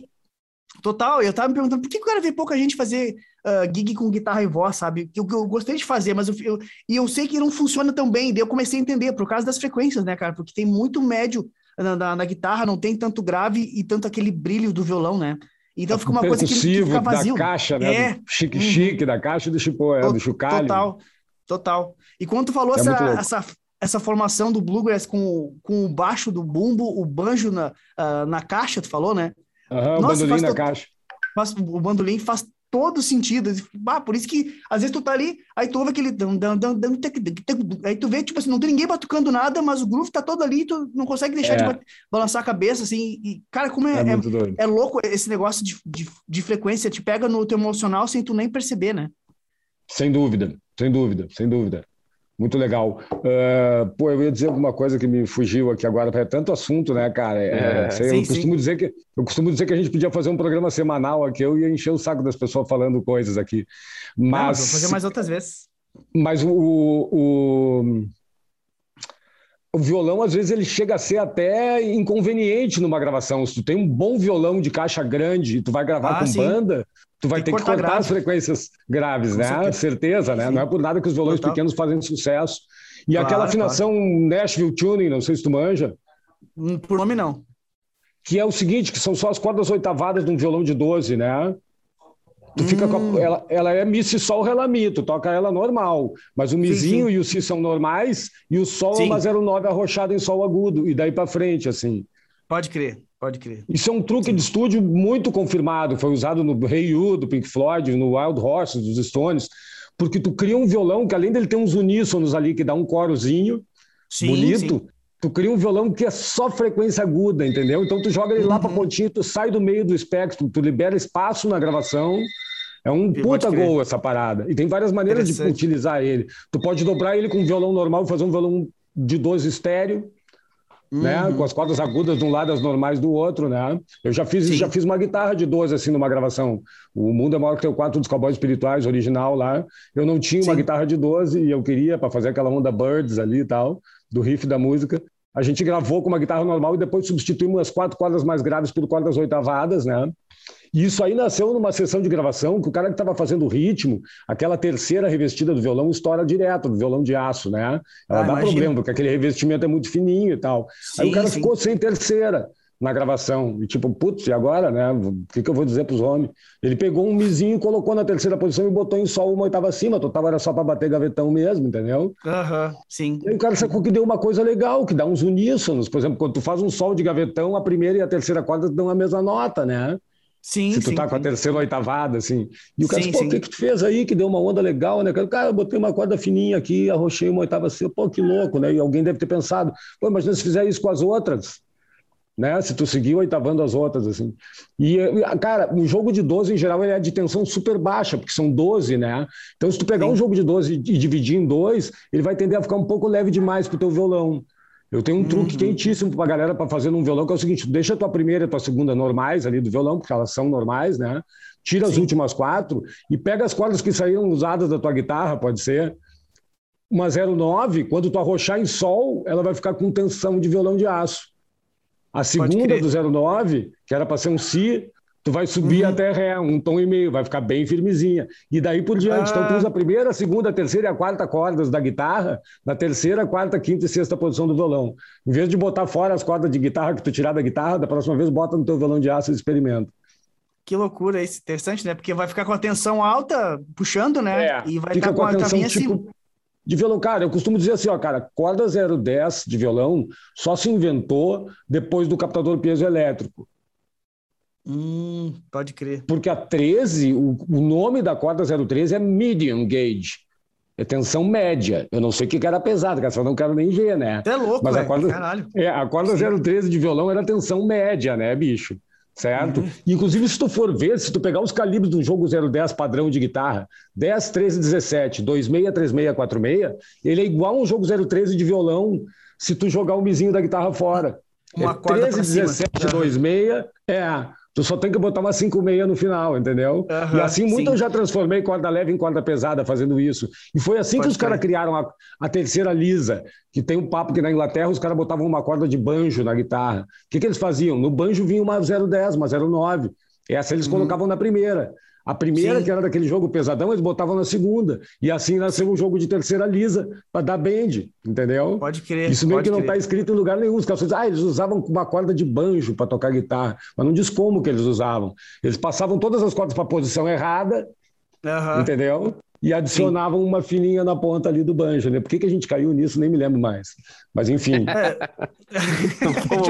cara, com a coisa de tocar lap steel e coisas em diferentes afinações, tu te vê obrigado, cara. Por exemplo, assim, o cara diz, ah, eu tenho um jogo de corda para lap steel aqui. Bom, depende. Qual é a afinação que tu vai usar? São Sim. muitas, tem umas com intervalos bem curtos, de uma segunda de uma corda para outra. Quando tu tem uma afinação havaiana Bob Esponja ali, tu tem uma tônica, uma quinta e uma sexta. Então aquelas uhum. duas cordas são quase idênticas, tu me entende? Sim, sim, sim, sim. Quase o mesmo calibre, né? Então, tipo, não existe um jogo pronto e definitivo para lap steel. Tu vai ser obrigado a, a, calcular e na boa por uma aproximação bastante simples, tu chega no troço, entendeu? Se tu tiver como referência o que é um jogo 010 ali, o que, é um 13 ali, a terceira revestida. Eu já fiz o contrário, para fazer uma guitarra barítono com uma guitarra normal, eu peguei um jogo mais pesado de guitarra que eu achei, no 012, e joguei a primeira fora. E comecei o jogo com 20 na ponta. Uhum. Descolei uma 20 vários lisa, que eu descolei avulsa, a terceira já ficava revestida, a última era uma 70. As pessoas diziam assim, mas tu vai entortar a guitarra desse jeito? Não, a tensão ficou baixíssima, porque eu estava afinado sete semitons abaixo do diapasão. Sim. E, e mas tem... É, a sexta tu pegou de onde essa daí? Ah, já, cara, eu já peguei uma corda de contrabaixo, debaixo de, de, de cinco cordas, e desenrolei ela inteirinha para tirar Caralho. uma lisa para tirar uma lisa 24 ali do meio, saca? Porque não tinha aqui, assim. Então, tipo, eu sempre tive um sucatão de corda ali. Tem umas Sim. que estão ali há mil anos, porque tem alguns calibres, assim, que realmente o cara não achou utilidade em, em coisa nenhuma, entendeu? Ah, é pesada demais para ser a tal da guitarra, é leve demais para ser a tal do violão, vai ficando ali. A pedal steel, né, cara? A guitarra pedal steel, a havaiana que tem pedais mecânicos que mudam a afinação e tal, né? Aquilo ali tem, tem uma infinidade de calibres um do lado do outro. Tu tem 15, tem 14, tem 17, tem, sabe? Tem uma 11, tem tipo, então tu tem ali praticamente um catálogo da, das cordas. Assim. Então, eu sou obrigado. Aqui em casa, não... e uma coisa que eu sempre digo, tipo assim, ah, a corda Mi. Uma vez o cara disse, pô, eu quebrei um galho porque a banda do Pepeu lá estava ensaiando no estúdio que eu trabalhava, eles não tinham uma terceirinha do cavaquinho revestida. Eu digo, não, eu tenho uma dessa aqui, bah, tá brincando. Pô, os caras tinham corda pra caralho, mas aquela revestida fininha eles não tinham. Paguei uma baianinha tipo cavaco. Digo, não, eu tenho. Pô, então faz o seguinte, vai ali nas nossas cordas e pega o que tu quiser que os outros calibres todos eles tinham. Eu digo, bah, eu queria umas primeirinhas de guitarra, assim, se vocês tiverem. Não, chega aí. E o PP usava 09 na primeira da guitarra e 11 na segunda. Aí o cara veio e ah. alcançou a 09. Não, não, não, eu queria 11 ali. Aí o cara disse, mas você vai botar assim na Mi? Corda não tem nota, bicho. Corda tem calibre, entendeu? E uhum, eu tenho um micrômetro sim. de precisão aqui, que é o símbolo do GHS. Se tu pegar no pacotinho da GHS, aparece ali uma ferramentinha que é um C e uma haste, né? Que é um micrômetro uhum. de precisão que tu bota a corda ali e tu mede exatamente quanto a corda tem de calibre, sim. centésimos de polegada, que é essa medida que a gente diz 0,9, 0,10, na verdade é 009, né? É sim, ponto sim, 009, né? Ponto 09, isso, ponto 09. É, acho que é legal o negócio da grandeza, né, da física. Tu tem que saber, claro. porque uma corda 09 é um é um poste. Ela é ponto 009, ou seja, ela é 0,009. É. É, entendeu? É a nomenclatura certa. E é, tem esse micrômetro aí, então se eu pegar uma corda que tu jogou fora ali, acho não caída no palco, já me aconteceu. Medi e disse: hum, isso aqui serve para uma arpinha que eu tenho lá em casa. Isso aqui serve para um cavaquinho. Quebrou, mas. Entendeu? Então, tipo assim, tu botou a corda no instrumento. Estoura, tu bota no bandolim. Estourou, tu bota no. Entendeu? Pá, Isso aqui em casa é normal. Isso aqui em casa é normal. As cordas vêm e vão e tu entra ali num baú. Tipo assim, tem um lugar onde tem coisas mais tipo assim, algum jogo fechado inteiro, cordas mais novinhas. Depois tem uma segunda seleção ali, a Série B, que é umas coisas que já foram usadas, mas estão limpinhas, em bom estado. E tem a podreira também, um sucatão horroroso. Porque quando eu fui dar aula na FEBEM, cara, as cordas dos caras eram tão podres, bicho, que se eu pegasse as cordas mais velhas que tu já botou no lixo, os caras iam dizer, meu Deus, cordas novas. É, Sacou? Nossa senhora, acredito. Meu Deus, uma corda novinha, entendeu? E tem uma coisa que o traste vai machucando o revestimento da corda, se Sim. tu pegar uma corda revestida que tu tirou da guitarra e passar a mão, tu sente que tem uns machucadinhos do traste. Então, se tu Sim. usar ela em outro instrumento, dificilmente vão coincidir os machucados do traste com, com outro instrumento, entendeu? Pode crer. Então tu já é eliminou é esse problema. Já vamos gastar ela em outro lugar agora. E, cara, na boa, recurso natural é um lance foda. Né? Tu imagina o que, que gera de, de prejuízo ah, para a natureza, que na verdade não é para a natureza, é para a humanidade, né, é, cara? É um claro, uma corda, Quanto isso gera de poluição e a transporte, a embalagem, não sei o quê. Então é legal tirar todo o leite que der das coisas, assim, né? Aproveitar bastante, assim. Eu Mas eu vou dizer, onda. Petraco, esse, essa tua onda aí, esse conceito é um troço, vamos dizer assim, da galera que, que precisava sugar tudo que tinha. Porque hoje em dia, com a internet, com o jeito que é, é Cara. é muito simples alguém te dizer assim, tá, mas essa corda não é para isso é, não é, não serve para isso. Tipo assim, as regras estão jogadas e a galera segue aquilo, arrisca a ponto de nem sequer testar e saber se aquilo vai funcionar ou não, entendeu? É o, isso é que é legal do teu conceito. É a máscara do, do cavalo, né? Bota aqui, ó, Total, só pra frente. É, é isso, uhum. é isso aqui, ó. Bicho, vai, eu, eu peguei um trauma, velho. Eu peguei um trauma de internet que eu fui dar alguma dica de uma parada que eu fazia aqui. Ah, tem um lance de um strap lock que eu faço aqui, que é uma tampa de pet Tu faz uma uhum. arruela e faz um cortezinho na lateral, não é borracha, é plástico rígido, né? Mas tem um cortezinho, na arruela. Então tu vem e veste ela assim por cima da correia. Cara, é o melhor strap lock do mundo. Poxa. E eu desenvolvi depois... uma pecinha que eu meio que boto um tipo um torninho ali, dou uma, boto numa furadeira de bancada e zzz, corto rapidinho, um vazador, pum, abre um cortezinho no meio já fiz na guerrilha, furando com uma faca, derretendo com um isqueiro e alisando com uma caneta Bic, porque aquele corte interno não pode ter rachaduras, ele tem que ser bem arredondadinho, né? Sim, cara, sim. Assim, pô, vou dar essa dica pra gurizada, tá? E, pô, o cara sabe que eu tenho uma Les Paul Custom antiga, não sabe que eu paguei 600, mas diz, pô, o cara sim. deve ser um guitarrista com grana, se ele tem uma Fender uhum. 65, uma Les Paul 72, né? Esse cara deve ter dinheiro. Fui dar a dica do Strap Lock, fiz uma postagem no fórum ali, e o cara diz assim, mas é um absurdo mesmo. Vocês com essas guitarras de não sei quantos mil aí, querendo economizar num strap lock. Cara, eu tive um strap lock desses convencionais das antigas, e um, alguém, sei lá, se perdeu a correia, e aquele botão é uma porcaria para usar com outras correias, né? Uhum. Não segura coisa nenhuma. E eu fiquei meio puto com aquele troço. É um troço caro e é uma coisa que eu acho feia. Tipo assim, nunca vai ver alguém dizendo assim, ah, fui do show do cara, mas não gostei que ele tava de strap log. Mas eu não gosto de olhar para aquele troço, entendeu? Pô, o tradicional uhum. é a correr ali no botãozinho e deu. E eu boto a minha roelinha em cima ali, fica a coisa mais linda. E eu fui mostrar pro cara e o cara começou a, a me chineliar, que deve ser um gauchismo, né? Começou a falar ah, mal sim. da minha ideia ali, dizer, mas é um absurdo. Sim, sim. Os caras têm umas guitarras de não sei quantos pau e não querem gastar com strap lock. Cara, eu prefiro o meu. Entendeu? Eu acho mais prático, mais leve, mais né? Que só tem vantagem.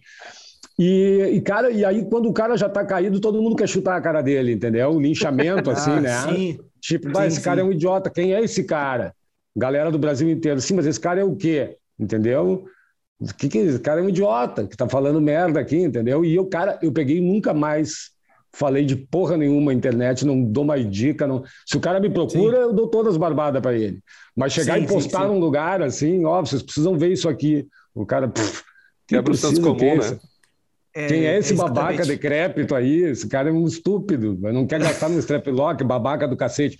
E a internet tem o seguinte, cara, eu, um grande pô que a gente achava que ia ser uma coisa incrivelmente maravilhosa, que todo mundo ia ter acesso a tudo que é informação e ia ser, ia ser ótimo para as pessoas. Pensa comigo. Nas antigas, pô, o cara, puta, quero tocar guitarra, como é que faz? Ah, o cara, o tio lá tem uma tonante no sótão lá, vamos lá olhar como é que tá, tirou o pó dela. Me aconteceu, uhum. eu peguei, desmontei os carrinhos da ponte de uma guitarra e coloquei todos bem alinhadinhos, um do lado do outro, bem retinho, para ficar bem bonitinho. Agora tá bonitinho aqui no meio. Aí tu vai tocar, diz, hum, mas não tá afinando legal essa porra. Deve ser por causa daquele troço ali que eu mexi, né? Então acho que uhum. tem que uhum. ficar meio torto mesmo, vamos experimentar.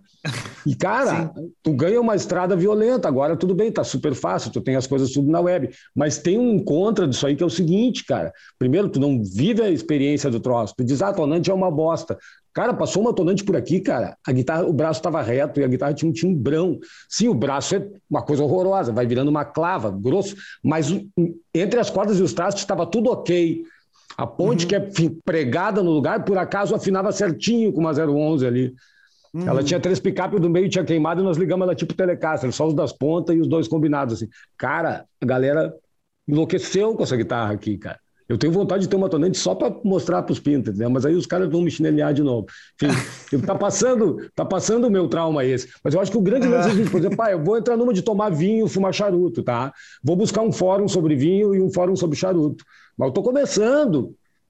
Entendeu? Até então eu tomava vinho de garrafão ali de 1,99. Quero experimentar uhum. um vinho mais ou menos para começar, curtir um vinho. Eu entro num uhum. fórum, os caras vão me dizer, a primeira coisa vão me dizer que abaixo de 300 reais não existe vinho bom. Uhum. É isso aí. Então é o seguinte, o cara não aprendeu a fazer um midi gavetão, mas ele quer uma Gibson Les Paul Standard 59, uma Telecaster 52, um Fender Tweed original, um Twin, um JCM 800, porque isso que é o bom. O resto é uma merda. Entendeu? E aí tu perde um aprendizado violento, cara. Total. Não, o cara né? nunca, teve, nunca teve uma Les Paul, eh, nunca teve um valvulado, mas ele sabe que o Tube Screamer com, com o Fender soa bem, porque os Fender não tem tanto médio e o Tube Screamer vai dar aquela compensada. Ele sabe tudo isso, porque ele já leu. E o Mogno isso, e o Maple aquilo, a escala Exatamente. clara. Cara, hello, cara. Pega essa voz e toca, entendeu? Não enche é, o saco. É isso aí. É isso aí. Uma vez é uma expressão que eu ia falar que uma vez eu vi um cara falando sobre o uísque, que quem não entende de uísque, o uísque mais caro e o mais barato são iguais. Né? É isso, é isso. Os gringos têm um termo, né? Cheirador de rolha, cork sniffer, que é aquele cara que abre uhum. o vinho, em vez de tomar a porra do vinho, ele fica cheirando uhum. a rolha, né? Tá ligado? Ah, tipo, tem que cheirar menos a rolha e tomar mais o vinho. Pior, tá ligado? Tipo, é muita é. coisa, tá ligado? Talvez eu não tenha é. experiência que nem. O pessoal tem um lance de cheirar o, ao oxigênio, que não sei o quê. Puta, velho. Sabe? Toma a porra do vinho com uma massa bem é. boa aí e seja feliz. Tá? É. Pode ser num copo de plástico. Pode, pode, pode. Pode, na boa. Se não tiver outro, fazer o quê? Deixa eu te não. perguntar. Hoje na tua família tem alguém que seguiu teu, teus caminhos?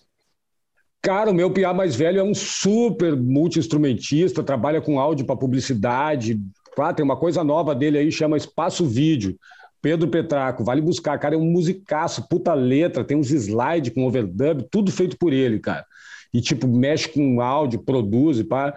É um doentinho mental. Ele tá tocando bateria na Pata de Elefante agora, né? Que saiu o meu compadre Gustavo Teles, o prego, saiu da bateria da Pata de Elefante, uma banda lendária instrumental aqui de Porto Alegre, né?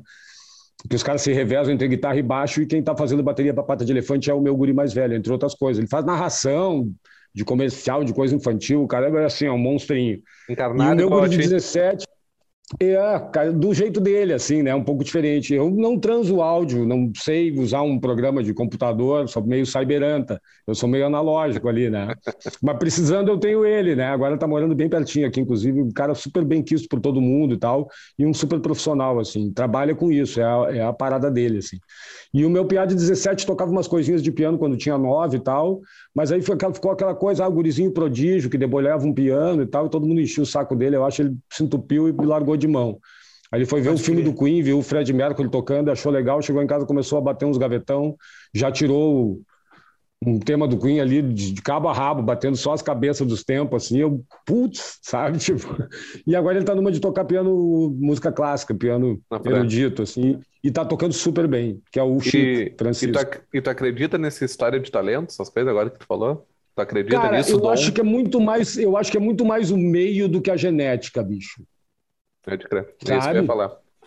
Eu acho que se tu pegar um cara, um esquimó e, e criar ele aqui no meio do, do, da comunidade no Rio, o cara vai curtir um pagode, um funk carioca e vai ser bom no troço, entendeu? Uhum. Eu acho que é muito o meio que molda o cara. Pode crer. Seus lá, filhos respiraram ter... música, né? Quando eram perralho. É isso, velho. E também, ao mesmo tempo, também eu não enchi o saco deles, entendeu? O Pedrão tocou batera com três aninhos. O Pedrão aprendeu a caminhar se agarrando numa batera. E uma época ele descolou outros interesses e não quis mais tocar bateria, e eu botei na prateleira e deixei assim. Até que um dia ele viu o Hanson na TV e disse: Ah, mas esses caras nem estão com essa bola toda. É. Acostumado a ver a gente criticar as coisas que aparecem na TV, né? Ah, esse ator é canastrão, esse noticiário é mentiroso. Né? Uhum. Ele viu os gurizinhos tocando e disse: Ah, mas isso aí nem é tão difícil, né? Esses caras nem são somzinho meio, ah, isso é, é, sabe? Tipo, não, não, não, Pedrão, só um pouquinho, cara. Tu acha o quê, cara? Os caras tocam bem, entendeu?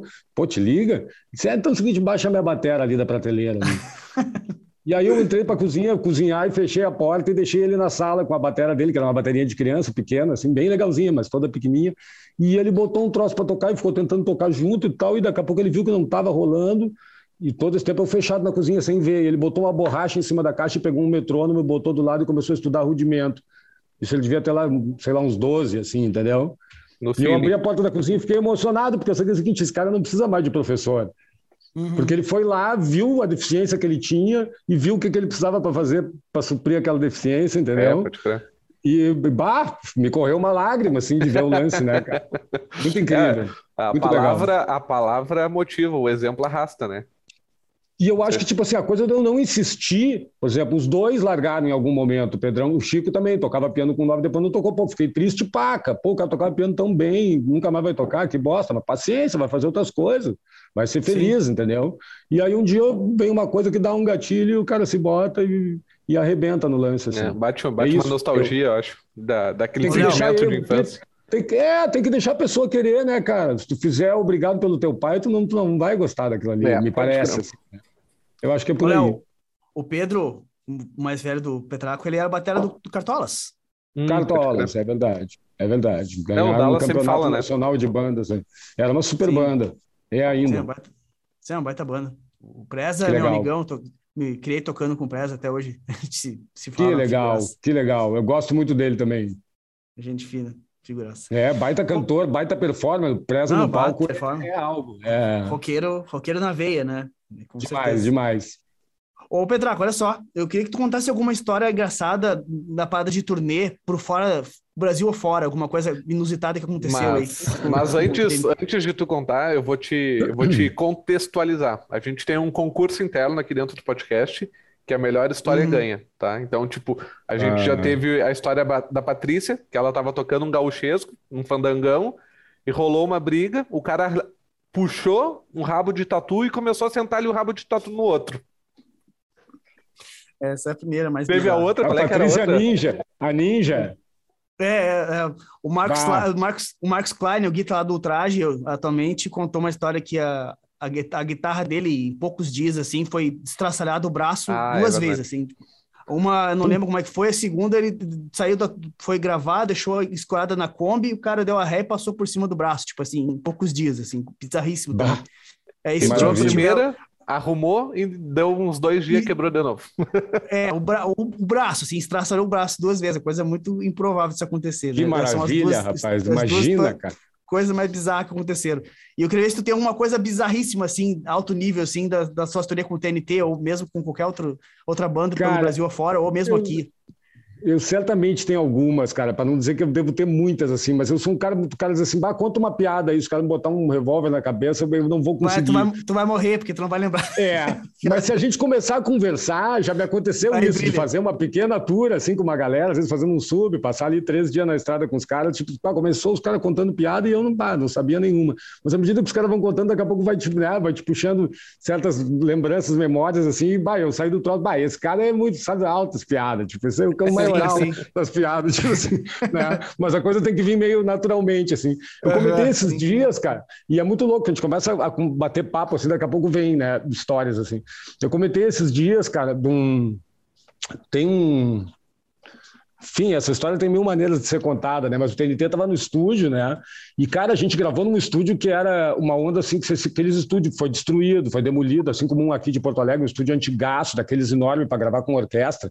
E os caras tinham tudo que é equipe vintage furioso dentro, mas na época aquilo era considerado obsoleto, né? E eventualmente, tipo assim, ah, vamos demolir isso aí. Se aqueles estúdios existissem e estivessem funcionando, ia vir nego do mundo inteiro para gravar aqui. Porque nego Imagina. tinha tímpano Ludwig, o cara tinha Hammond B3 com Leslie, não sei o que e tal. Meu Deus do céu. E para nós foi aquele estúdio gigante feito para gravar com orquestra, né, cara? Tudo vintage, assim, furioso, né, cara? Bom, os periféricos, imagina, né, cara? Sim, Os reverbos, os troços. É, tá enfim, um negócio incrível, assim. E só desse estúdio aí tem, tem muitas histórias legais, porque a gente eventualmente também cruzava as bandas gaúchas ali e tal, né? Eu me Sim. lembro que ah, tinha um hotel que a gente ficava, que era um hotel bem. um hotel de nordestino, né? No centrão de São Paulo, ali da Duque de Caxias com a Barão de Limeira. Uh, Jandaia, hotel, que a galera chamava de Gandaia.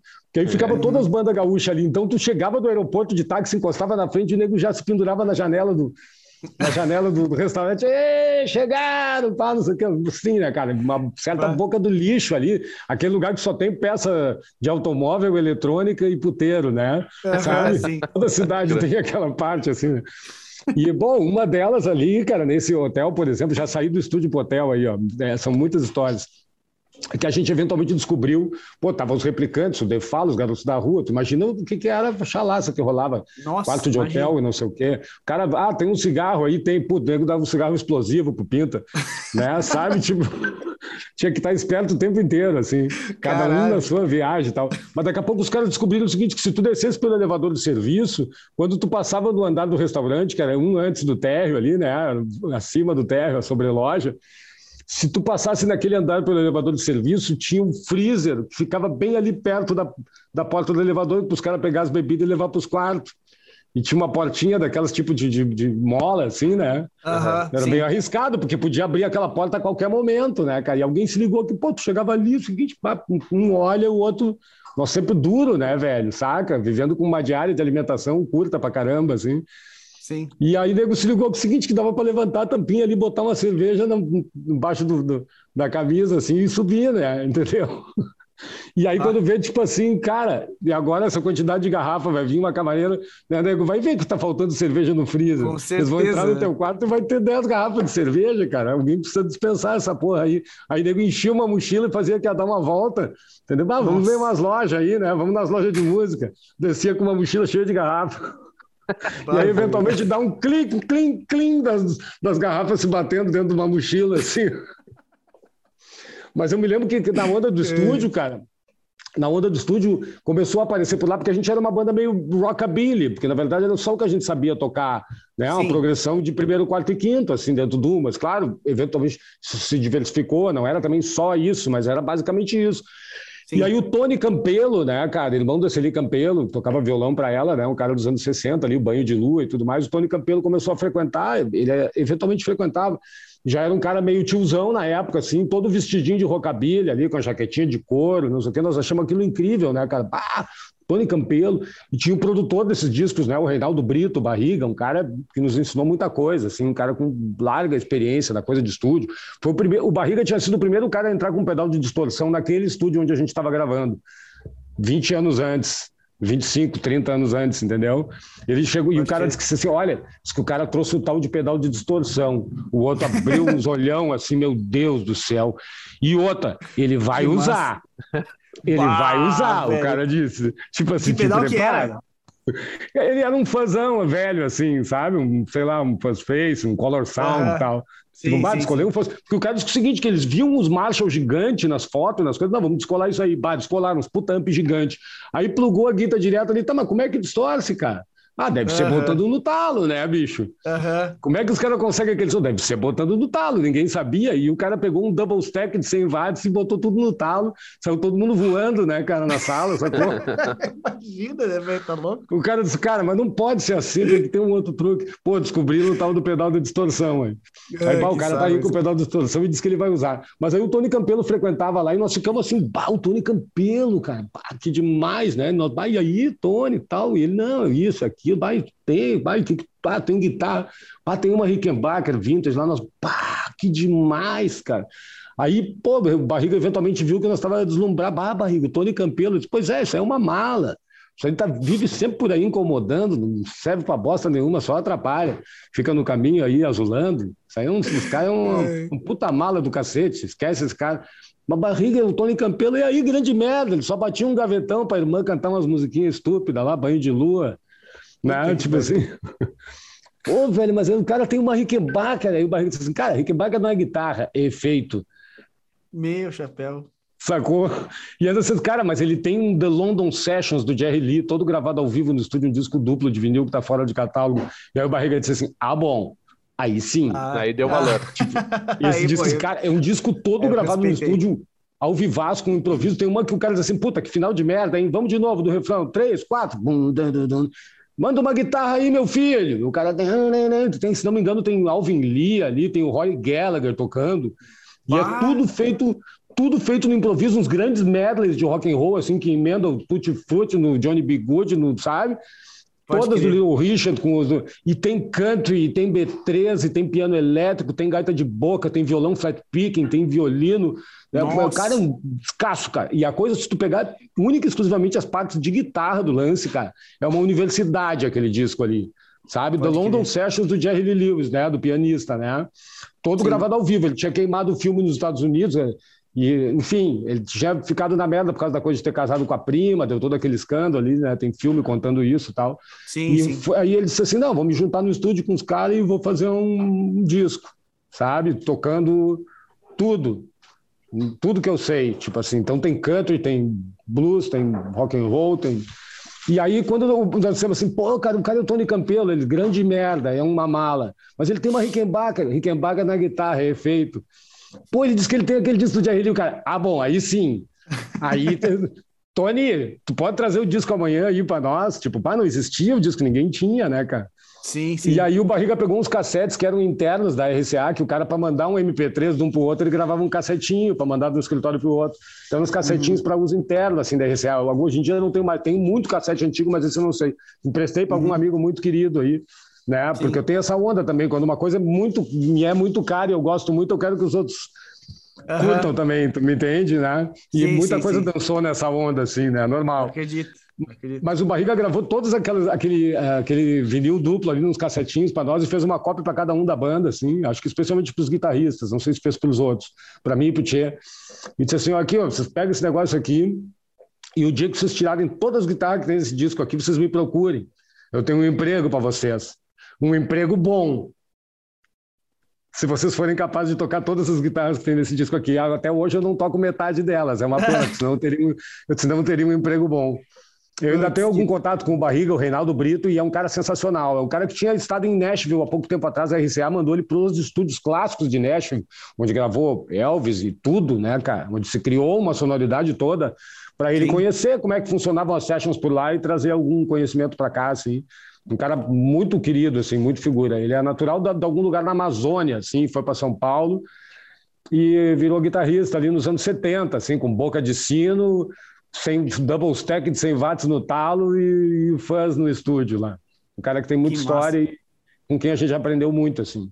Eu, Petraco, um negócio que é muito massa, meu, de te ver contar, assim, pela empolgação, assim, na parada, é ver que antes era, não que seja coisa ruim ou, ou, ou positiva, mas é uma constatação em que existia uma paixão tão grande pela parada, né? não era tanto business como é antes, né? Tu vê assim, pô, vocês viram o cara caralho, velho, o louco toca isso, o cara tem esse equipamento, o cara não sei o quê, tipo, existia uma paixão tão grande, que uma admiração por quem fazia essas coisas, né? E hoje em dia é uhum. é, tudo, é tudo muito business, né, velho? Era tudo muito Sim. business, né? E o cara é, na, na antiga dia... ali tinha uma paixão.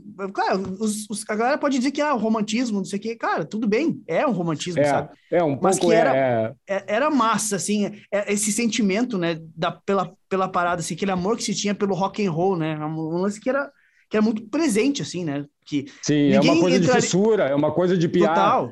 Total, e não era total. tipo assim, bah, o cara tem 100, um milhão de seguidores, 100 mil seguidores. Não, o cara gravou um disco assim, entendeu? Sabe? É isso aí. Tipo, eu, é eu ouvia aí. ele quando era gurizinho, enfim, tem muita coisa assim. Não, é muito interessante, cara, porque tu via a paixão por tudo, assim, e, e pela descoberta, né? Aquele lance que a gente, tem muito a ver com o que a gente falou antes, né?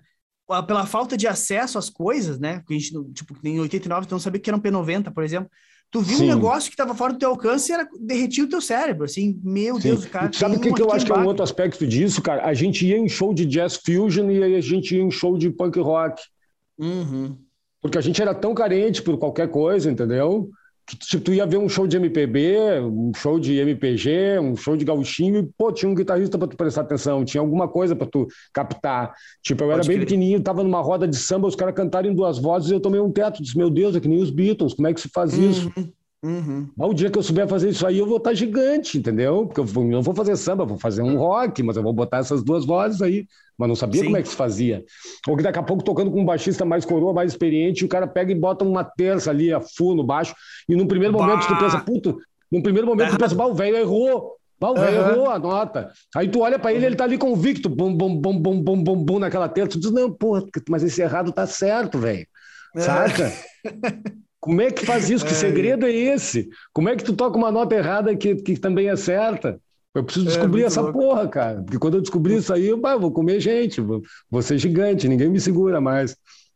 Tu vê, né, cara? Tu, tu via música. Isso que é legal também, né? Tipo, vocês tinham amor pelo rock ali e tal, mas vocês absorviam o que tinha de bom em qualquer estilo de música, né? É que a gente falou, das É, porque é o né? seguinte, tu não tinha tanta opção. Então, hoje em dia é muito fácil tu dizer, não, eu só ouço metal extremo, entendeu?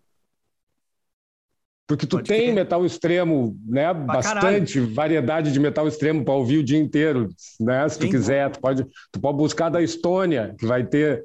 Né? Sim, exatamente. Uma playlist de 50 meio... músicas só da Estônia é, lá. Isso meio que nos obrigou a ter uma, um certo ecletismo musical, assim, tu me entende? A tentar sugar um pedacinho do que aparecesse, né? É muito claro, louco. Claro. Daqui a pouco tu começa a ver que as coisas não têm tanta fronteira entre uma e a outra que toda música é meio parente da outra, assim. Tu começa a te aprofundar na pesquisa, tu acha uns parentescos bizarros, cara. Uhum. sabe? Tipo, é entre uma coisa que tem nos States e uma coisa que tem no Nordeste brasileiro, assim, tu diz cacete, eles têm influências em comum, entendeu? Melodias uhum. que saíram da Europa, se espalharam pelo mundo e, e adquiriram diferentes formatos, né? Sim, Me aconteceu é? uma vez, eu estava começando a estudar a raiz do bluegrass ali no bandolim, que são os temas de quadrilha, né? Parte deles é os temas de violino, irlandeses, escoceses, que é para dançar sim, quadrilha sim. e tal. Claro, Aí eu estava claro. tentando tocar aquelas melodias e fui passar um ano novo no meio do mato, assim, com um amigo convidou, num lugar super rural. E ele tinha convidado outro cara que levou um pandeiro gigante. O lance do cara era música brasileira. O cara, puta conhecedor de música brasileira, levou aquele puta pandeiro. E eu estava estudando bandolim ali, estava conseguindo tocar os teminhas rapidinho, achando que estava bom, mas eu não estava tirando o som do troço. Aí o cara pegou o pandeiro e as músicas. Tema para dançar quadrilha, assim. Quando o cara colocou um pandeiro, virou choro automaticamente na hora. Entendeu? Uhum. E me obrigou a tocar com força para tirar som, porque aquele pandeiro fazia uma zoeira do cacete. Agora, como é que vamos. Sim, e aí sim. sim. Antes eu ficava uma hora tocando e não sentia nada. Ali eu toquei cinco uhum. minutos e fiquei com a mão doendo, entendeu? Tipo, agora tu tá começando a tirar som dessa naba, sacou? E também descobri que, tipo assim, que, que, o, que o, o Bluegrass é o chorinho deles, cara, né? Sim. Teve uma coisa assim na trip que a gente fez para os Estados Unidos, que a gente media o mundo pelo Rio Grande, né? Chegava num lugar assim, pô, chegava no Central Park e dizia, ah, é a, a redenção deles. É. Ah, aí chegava sim. numa rádio alternativa e dizia, ah, isso aí é Ipanema deles. Aí o cara pediu uma cerveja barata lá, uma Lone Star, assim, no Texas, o cara dizia, ah, a nova skin deles, é a polar ah, deles, né? Uhum. É, enfim, né? Ah, o Hank Williams é o Gildo de Freitas deles. Tipo, o gaúcho mede o mundo pelo, pelo Rio Grande. Aí quando vira a estátua do Steve Ray Vaughan lá em Austin, Texas, o cara dizia, é o laçador deles. Ah. Ah, muito bom, muito bom. Cara. isso aí é a lancheria do parque deles, isso é o bom fim é, deles, é. né? É a Rádio Ipanema deles.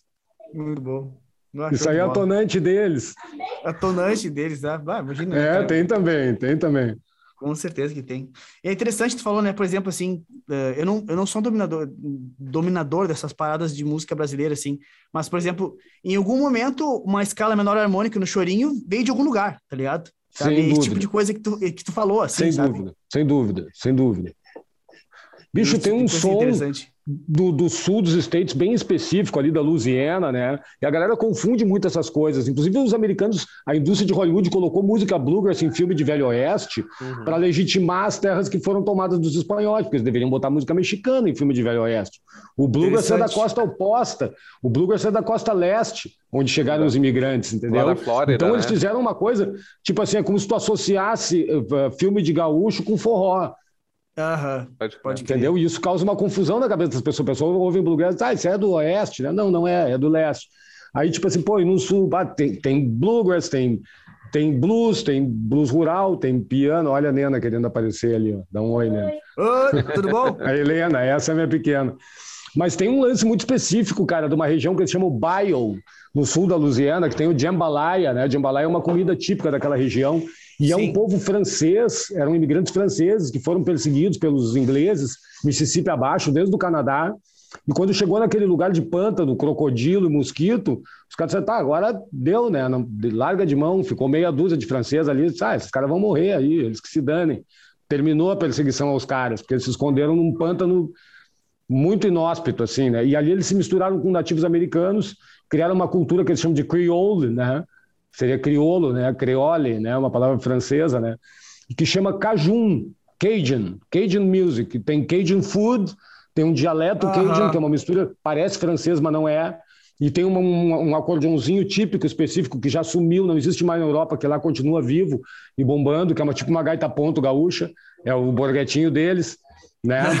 E, e, cara, essa música Cajun tem elementos, se usa triângulo, é super alegre, super para frente, né? Violino, acordeon e triângulo, né? E ela é parente do forró.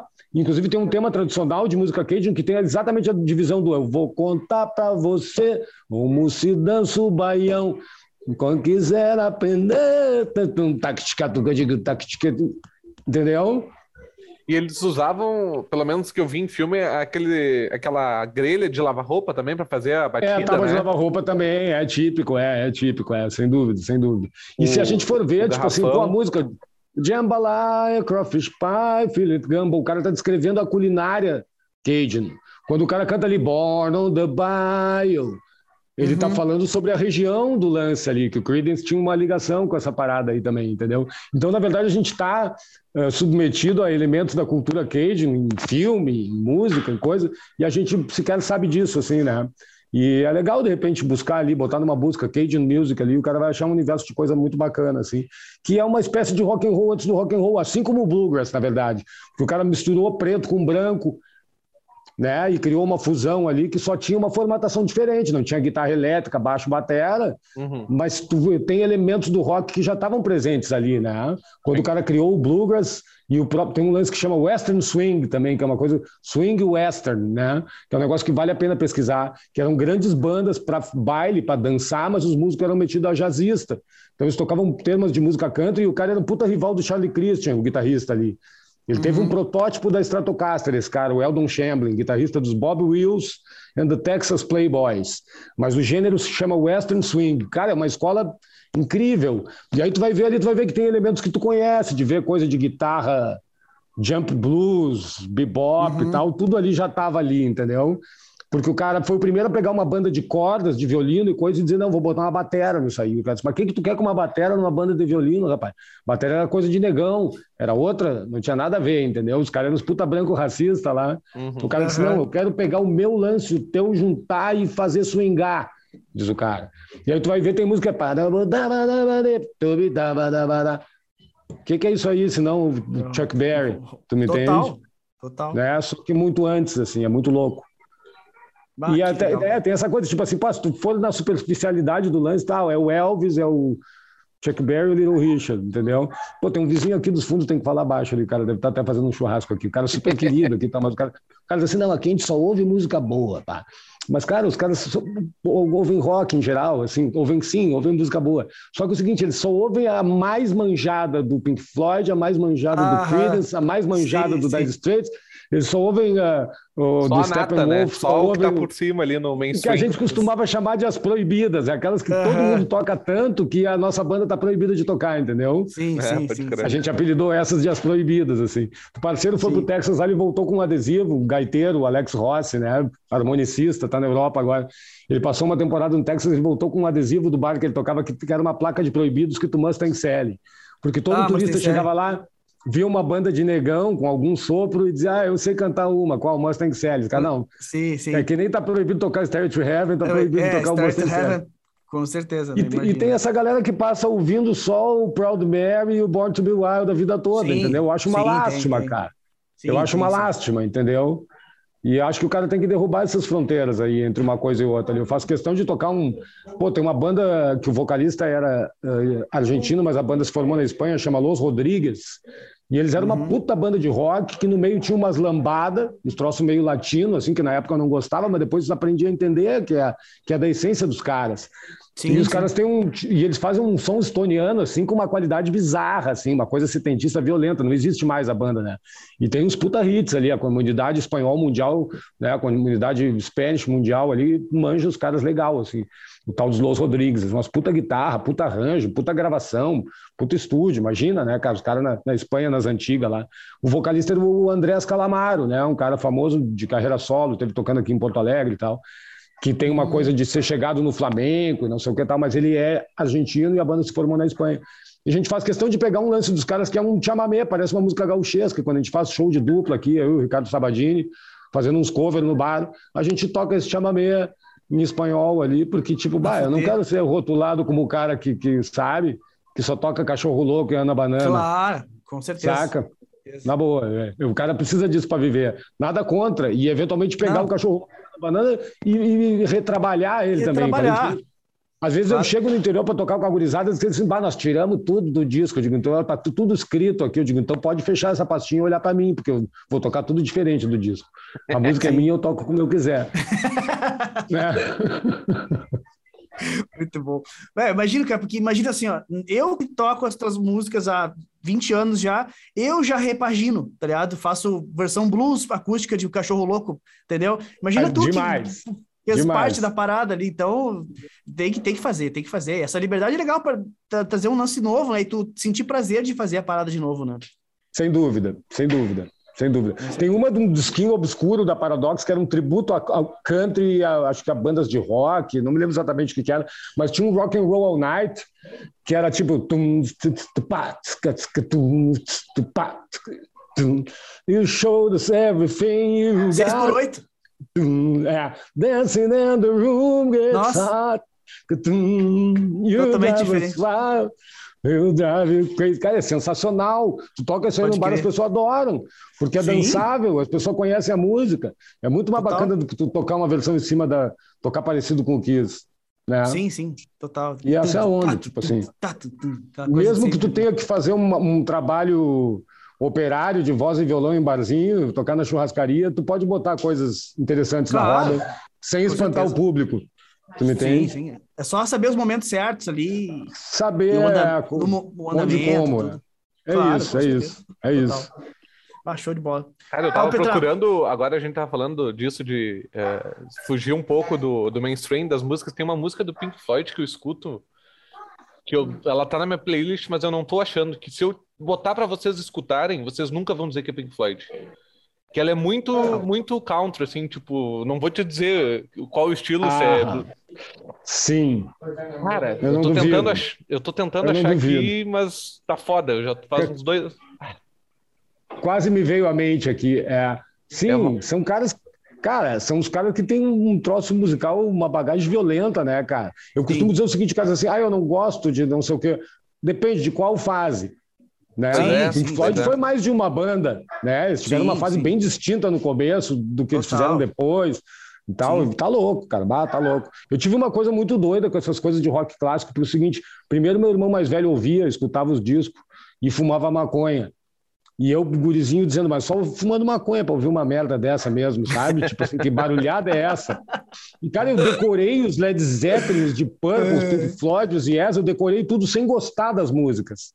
Puxa Entendeu? Vida. O cara botava alto pra cacete, aquilo nos incomodava. A gente era mais novo, eu e meu outro irmão ali, tinha um irmão bem mais velho. Eu disse, pai, que saco isso aí, né, cara? Pá, um horror. Mas aí tu decorou os discos. Um belo dia que o cara não estava em casa, eu olhei e disse, pai, essa capa aqui, o que será que tem nesse disco aqui? Eu sabia todos os discos de corda, ouvir, mas eu não relacionava com a capa, porque eu nunca tinha posto um para tocar. Uhum. Aí eu peguei uma capa, assim, um medal do Pink Floyd ali, aquele troço, aquela orelha peluda ali. Vamos ver qual é esse aqui. Botei e começou, vai, aquele! Tipo, pô, aí nós já tava curtindo, entendeu? Aí nós redescobrimos. A primeira vez eu conheci sem gostar, aí a segunda eu redescobri gostando, mas eu não sabia o que, que era delay, o que, que era overdrive, o que, que era violino, o que, que era bandolim, não sabia nada do troço. E eu não entendia as letras. E aí, o que, que era synth, o que, que era guitarra, né? E aí, eventualmente, eu começo a tocar e aí eu volto a ouvir essas músicas. Depois que eu saí da casa dos meus coroas, não tinha mais acesso ao disco do meu irmão, eventualmente eu ouvi uma coisa e eu já sabia toda aquela música de cor e eu dizia, bah, olha ali um synth ali, um violão de hum. 12 na música tal, né? Pô, e redescobrindo de novo todos os mesmos Pink Floyd, Yes, de Purple, Led Zeppelin, né?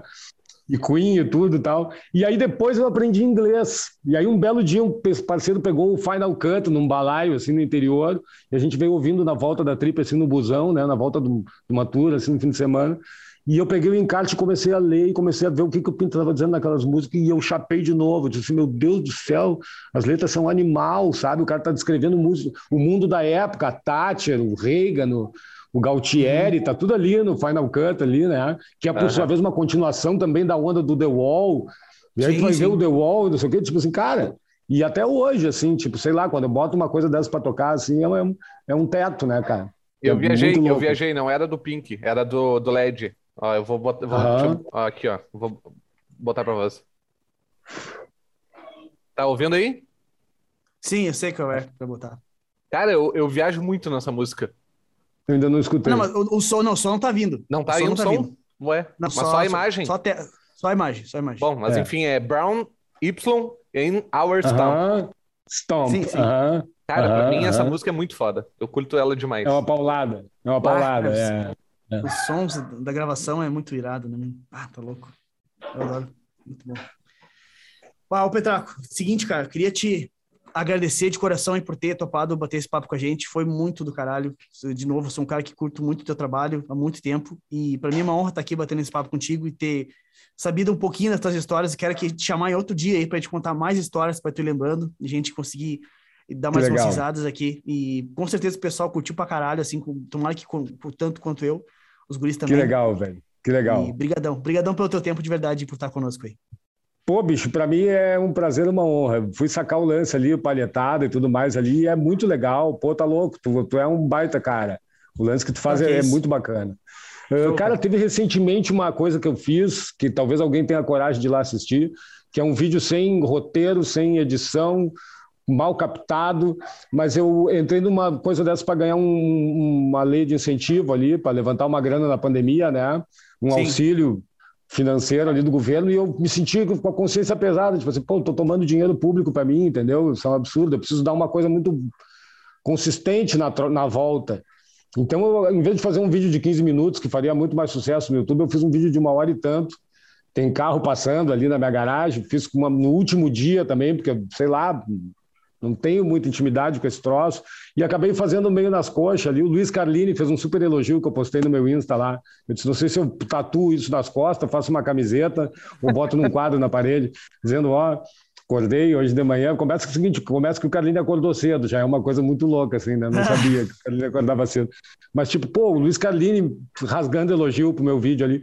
Mas o que acontece ali é eu tento, assim, traçar um panorama da, da função toda dos instrumentos de corda diversos que eu tenho aqui, comparar uma coisa com a outra e achar Legal. ligações entre diferentes instrumentos de corda, né? E aí o cara vai conhecer lap steel, pedal steel, o Nashville tuning, esse que a gente comentou, e mais uma série de coisas. Teria até mais coisa para botar ali, um amigo me disse assim, cara, se tu dividisse isso numa série de trocentos vídeos de 5, 10 minutos, cada um esmiuçando uma parte, ia ser um sucesso. Quem sabe uma hora a gente não faz isso. Como é que é o... Mas tá lá, se, bus... Como é que se é o buscar canal? Márcio Petraco, se buscar Márcio Petraco, Steel Guitar, por exemplo. Steel Guitar. Pode Steel crer. Guitar, né? Assistirei Se buscar Marcos Petraco Steel Guitar ali, tem que ter paciência para ver, porque é longo e tal. e é todo feito meio no improviso, mas tem um conteúdo bem bacana, assim, bem interessante. Se alguém quiser me seguir por aí, tenho usado mais o Instagram ultimamente ali, dá para trocar uma ideia, mandar um recado e tal. Marcos Petraco é que é Não, é, como é, é que tá Cara, eu tô escondido como Brasil Grass. Eu criei Brasil um nick ali para não me descobrirem, entendeu? Não, não queria fazer sucesso no Instagram que era um nick que eu usava em fóruns gringos de bluegrass, né? Em fóruns de, de música bluegrass, eu era o Brasil Grass. Então, Brasil com Z, tudo junto com o grass no final de capim, né? G-R-A-S-S. Mas, na real, eu acho que se o cara buscar no Insta Márcio Petraco com dois C, ele acha o Brasil Grass também. Sim, é, foi assim que eu te achei. achar. Eu demorei pra é. te achar. Eu foi assim que eu te achei, né? Mesmo. Eu, tô, eu, sou traumatizado com a internet, eu quero ficar escondido. Mas todo mundo é bem-vindo aí, não me entendam mal. Não, tranquilo, é, sabe. Pode crer. Te agradeço, Márcio. Muito, muito show teu, tua participação. Uh, que legal, gurizada. Contem sempre comigo aí. Pago o maior Não, pau fa... para vocês. É, quando show vocês começaram a falar ali de afinação, qual eu fiquei assim, puta que pariu, do que que eles estão falando? Foi, é, foi difícil para mim, mas tá tudo certo, tá tudo certo. Eu tenho certeza que alguém, para muita gente, vai ser relevante aquilo que vocês trocaram uma ideia. Muito, muito que legal. top. Muito top essa colaboração de, de que tu pode trazer pra gente. E que legal. Se, se tu, guitarrista, tá nos ouvindo até agora aqui no Palhetada Podcast, já deixa teu like, te inscreve e favorita se tu está ouvindo pelo Spotify, Deezer ou qualquer plataforma de streaming. Já segue lá, o Pablo, arroba Pablo Klein, que de segunda a segunda a gente está liberando conteúdo no Instagram, segunda blog, terça tem live para te ensinar a desenvolver o feeling no braço da guitarra, ficar com aquela sensação, ó, harmoniosa. Quarta-feira tem conteúdo normal, quinta sai nosso podcast, sexta, sábado e domingo, conteúdo todo dia, três vezes por dia, beleza? Então já deixa o teu like, te inscreve, porque a gente é patrocinado pelo mestre do feeling, famoso Pablo Klein, e ele precisa pagar as fraldas do bebê, né? Estou. Vamos que vamos. Então. Vai contigo, vai. Vai, puxa. Tanta palhetada aí, bora emocionar. Bora emocionar.